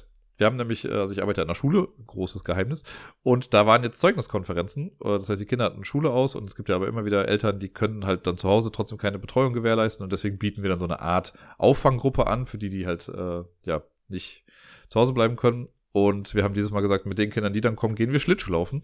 Und das war ganz cool. Ich war schon ewig lange nicht mehr Schlittschuhlaufen. Das ist bestimmt jetzt schon wieder drei Jahre her. Ich bin halt auch absolut keine Koryphäe auf dem Eis. Bei mir trifft es eher so Bambi auf dem Eis. Das ist so mein Skill-Level davon. Ähm, aber das hat echt Bock gemacht. Also die Kinder, die dabei waren, die hatten super viel Spaß. Da waren auch welche dabei, die selber gar nicht so konnten. Die waren eher mit der Bande verheiratet, aber hatten trotzdem Spaß, haben sie nachher gesagt. Ich selbst, also ich kann schon ein bisschen fahren. Und das ist ganz cool. Wir waren hier in Köln im Landpark. Das ist so eine, eine Mischanlage. Also es gibt ein Schwimmbad da drin, ein kleines. Es gibt halt eine große Eisbahn, so wie so ein Eishockeyfeld quasi. Also wird doch, glaube ich, Eishockey gespielt immer mal wieder. Und es gibt aber oben quasi noch eine Etage drüber, gibt es so einen Eislaufring, wo man halt immer im Kreis fahren kann einfach. Und den fand ich sehr spannend, weil irgendwie auf der Eisfläche an sich, da war ich ein bisschen wackelig unterwegs. Aber oben bei diesem Ring, da ging das viel besser. Warum auch immer. Vielleicht, weil ich die Bande halt links und rechts schneller habe äh, und zur Not dann irgendwie schneller mal darüber kann. Aber ich habe es geschafft, mich nicht einmal hinzulegen. Und das, obwohl einige Kinder es versucht haben, mich zu Fall zu bringen. Manche bewusst, manche unbewusst. ist halt geil, wenn so ein Kind voll Speed irgendwie, wenn du mitten auf dem Eis stehst und ein Kind kommt voll auf dich zugebrennt und sagt so, ich kann nicht bremsen, Herr Ros. Ja, geil. Ich kann dich auch nicht großartig abfangen, aber es hat dann noch irgendwie funktioniert. Ähm, ja, war ein cooler Ausflug hier und da ein paar Schwierigkeiten noch, weil natürlich haben Kinder bestimmte Sachen dann verloren am Ende. Da war ein Schlüssel irgendwie weg oder es war so ein, so ein Chip weg für den Ausgang. Das mussten wir dann irgendwie nachzahlen und so. Aber trotzdem, Kinder hatten Spaß. War äh, ein cooles Erlebnis irgendwie. Das könnte man glatt nochmal irgendwann machen. Ähm, wobei ich weiß gar nicht, wie lange die Eislaufbahn da jetzt so aufhat. Naja, egal. Trotzdem war es sehr, sehr cool. Ja, dann habe ich ja schon erwähnt, dass ich äh, Besuch hatte jetzt am Sonntag unverhoffterweise, also so halbwegs unverhoffterweise zumindest. Und das war sehr cool. Ich habe eben schon erzählt, ne, wir haben ja gespielt. Das ist immer ganz cool und es freut mich ja immer wieder momentan, wenn ich einfach mit anderen Personen direkt spielen kann äh, as opposed to einfach alleine vor mich hinspielen. Das, ich meine, das ist seitdem es Corona gibt und so halt ein bisschen schwieriger geworden insgesamt, aber ich merke, so nach und nach kommt das Ganze ja wieder zurück und das äh, macht sehr viel mit meinem inneren Seelenfrieden, dass ich nicht nur online immer spielen muss, auch wenn das hin und wieder Spaß macht. Übrigens, super krasses Update, aber das äh, habe ich jetzt nicht oben mit reingepackt. Und ich habe jetzt auch schon länger nicht mehr über Boardgame Arena und so erzählt. Aber nach gefühlt einem halben Jahr, und ich glaube, Helmut hat zusammengefasst mit äh, 19 Versuchen haben wir gebraucht, wir haben es endlich geschafft, diese Kack The Crew Mission 29 zu schaffen, an der wir jetzt so lange dran hingen, was einfach nicht funktioniert hat die ganze Zeit. Und endlich haben wir es geschafft. Oh, das war so ein Befreiungsschlag, dass das endlich geklappt hat. So mittlerweile war es wirklich nur noch so eine ja, so eine Pflichtaufgabe, auf die keiner mehr Bock hatte, glaube ich. Und wir haben es endlich geschafft, da weiterzukommen. Wahrscheinlich für viele total unverständlich, aber wir haben es einfach ums Verrecken nicht hinbekommen. Und jetzt hat es endlich geklappt. Jetzt sind wir bei Mission 30. Mal gucken, wie das so wird. Mal gucken, wir da auch wieder ein halbes Jahr lang für brauchen. Aber meine Fresse, ey, das war eine Aktion. Ja, ähm, ich habe übrigens äh, mich am Wochenende einmal noch damit befasst, weil ich irgendwie dachte, okay, ursprünglich sollte am Sonntag ja nicht viel stattfinden. Und ich habe ja dieses eine Spiel hier zu Hause, Cards heißt das, die Partie deines Lebens. Das habe ich schon seit, keine Ahnung, vier Jahren oder so hier, wieder eine Zeitangabe des Dirks. Äh, auf jeden Fall habe ich sehr lange. Und Cards ist ja so ein Spiel, dass du ja in deinem Leben halt einfach spielst. Da sind immer Aufgaben irgendwie vorne drauf auf einer Karte. Und sobald du die Aufgabe erfüllt hast, darfst du sie rumdrehen und dann eventuell auch die nächste Karte lesen. Und ich nehme das halt auch sehr ernst. Es gibt bestimmt Leute, die gucken da einfach irgendwie durch. Aber ich weiß nicht, was noch alles kommt. Ich habe gerade auf jeden Fall eine Aufgabe, an der ich jetzt auch schon wieder sehr lange hänge, seit letztem Sommer. Und die Aufgabe davor hatte ich fast zwei Jahre irgendwie oben liegen. Die davor war nämlich irgendwie Spiel mit den und den Zahlen Lotto und ich spiele halt kein Lotto, sondern ich habe das irgendwo irgendwann mal habe ich dann mitgespielt letzten Sommer. Das habe ich dann äh, gelten lassen und jetzt habe ich eine Aufgabe. Ich darf einen Tag lang nicht in den Spiegel gucken. Und ich habe mich eigentlich darauf vorbereitet, ich wollte am Sonntag nicht in den Spiegel gucken. Und dann bist du auf dem Klo und wäschst dir die Hände und guckst halt nach vorne und dann ist da ein Spiegel. Ich hätte die einfach alle irgendwie abkleben sollen oder so. Ah, es ist so frustrierend. Also ich habe es bisher heute geschafft, noch nicht in den Spiegel zu gucken. Aber ich werde gleich duschen gehen müssen und ich werde mich im Bad aufhalten müssen und ich werde auf der Arbeit sein müssen. Und da sind halt überall irgendwie Spiegel. Das wird Ach, schwierig heute auf jeden Fall. Zumal ich mit Miepel dann ja heute Abend auch Zähne putzen muss und spätestens dann muss ich halt in den Spiegel gucken, also wenn wir halt vor diesem Spiegel dann sind. Das heißt, es wird jetzt die nächsten zwei Tage auch schon wieder nicht klappen. Irgendwann werde ich diese Mission erfüllen. Aber es ist also, versucht euch mal zu visualisieren, wie oft ihr oder habt ihr es mal geschafft, an einem Tag nicht in einen Spiegel zu gucken? Ernst gemeinte Frage. Sehr wahrscheinlich nicht, weil man alleine morgens ja schon mal kurz in den Spiegel guckt, einfach um auch mal zu gucken, passt das so, wie ich mich heute nach draußen begeben möchte? Naja. Äh, das letzte, was ich noch auf meiner Liste habe, ist einfach nur ein kleiner Hinweis. Äh, das heißt ein Hinweis, aber ein kleiner Tipp. Falls es euch interessiert, ihr wisst ja, Street Art und Dirk mittlerweile große Freundschaft. Und auch wenn ich selber gar nichts jetzt mit Graffitis machen möchte und so, habe ich trotzdem auf YouTube einen Channel gefunden letzte Woche, der mich total angesprochen hat, weil der Typ einfach so grundsympathisch ist und es einfach Spaß macht, dem zuzugucken bei seinen Arbeiten. Doke TV heißt das, also D-O-K-E TV. Ähm, das ist ein Typ, glaube ich, aus der Slowakei, der ja, halt verschiedene Graffiti-Pieces irgendwie mal macht, auch so ein bisschen dazu erklärt, wenn er das alles dann so äh, macht, und zeigt auch ein bisschen was zu seinen Designs, äh, lässt einen sehr teilhaben an seinen ganzen Sachen. Also ich habe, trotzdem ich ja selber nichts mit Graffiti machen möchte, habe ich mir jetzt ein paar Sachen von ihm quasi dann übernommen für die Zukunft, wo ich mir denke, das ist ganz smart, was der da eigentlich macht. Gerade wenn es auch um Skizzen und Doodles und all sowas geht. Da habe ich mir schon echt was abgucken können von dem. Und das Lustige ist halt, dass der zwischendurch immer mal wieder auch deutsche Begriffe benutzt. Also ich weiß gar nicht warum, vielleicht hat er sie einfach irgendwann mal gelernt und äh, das musste ich irgendwie zweimal dann irgendwie hinhören, als ich das so nebenbei hab laufen lassen und er dann irgendwie anfing mit, was ist das für eine Scheiße? Und ich so, hä? Warum kann er jetzt auf einmal Deutsch?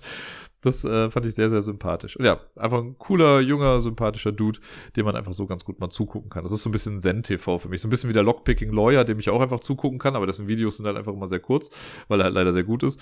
Äh, bei Doke, da dauern die Videos meistens so 20, 30 Minuten und das ist halt echt ganz cool, um das so in der Schleife dann nebenbei immer laufen zu lassen. Nun denn, ihr Lieben, das soll es dann für heute auch gewesen sein. Ich wünsche euch eine schöne Woche. Bleibt gesund, spielt viel und bis dann.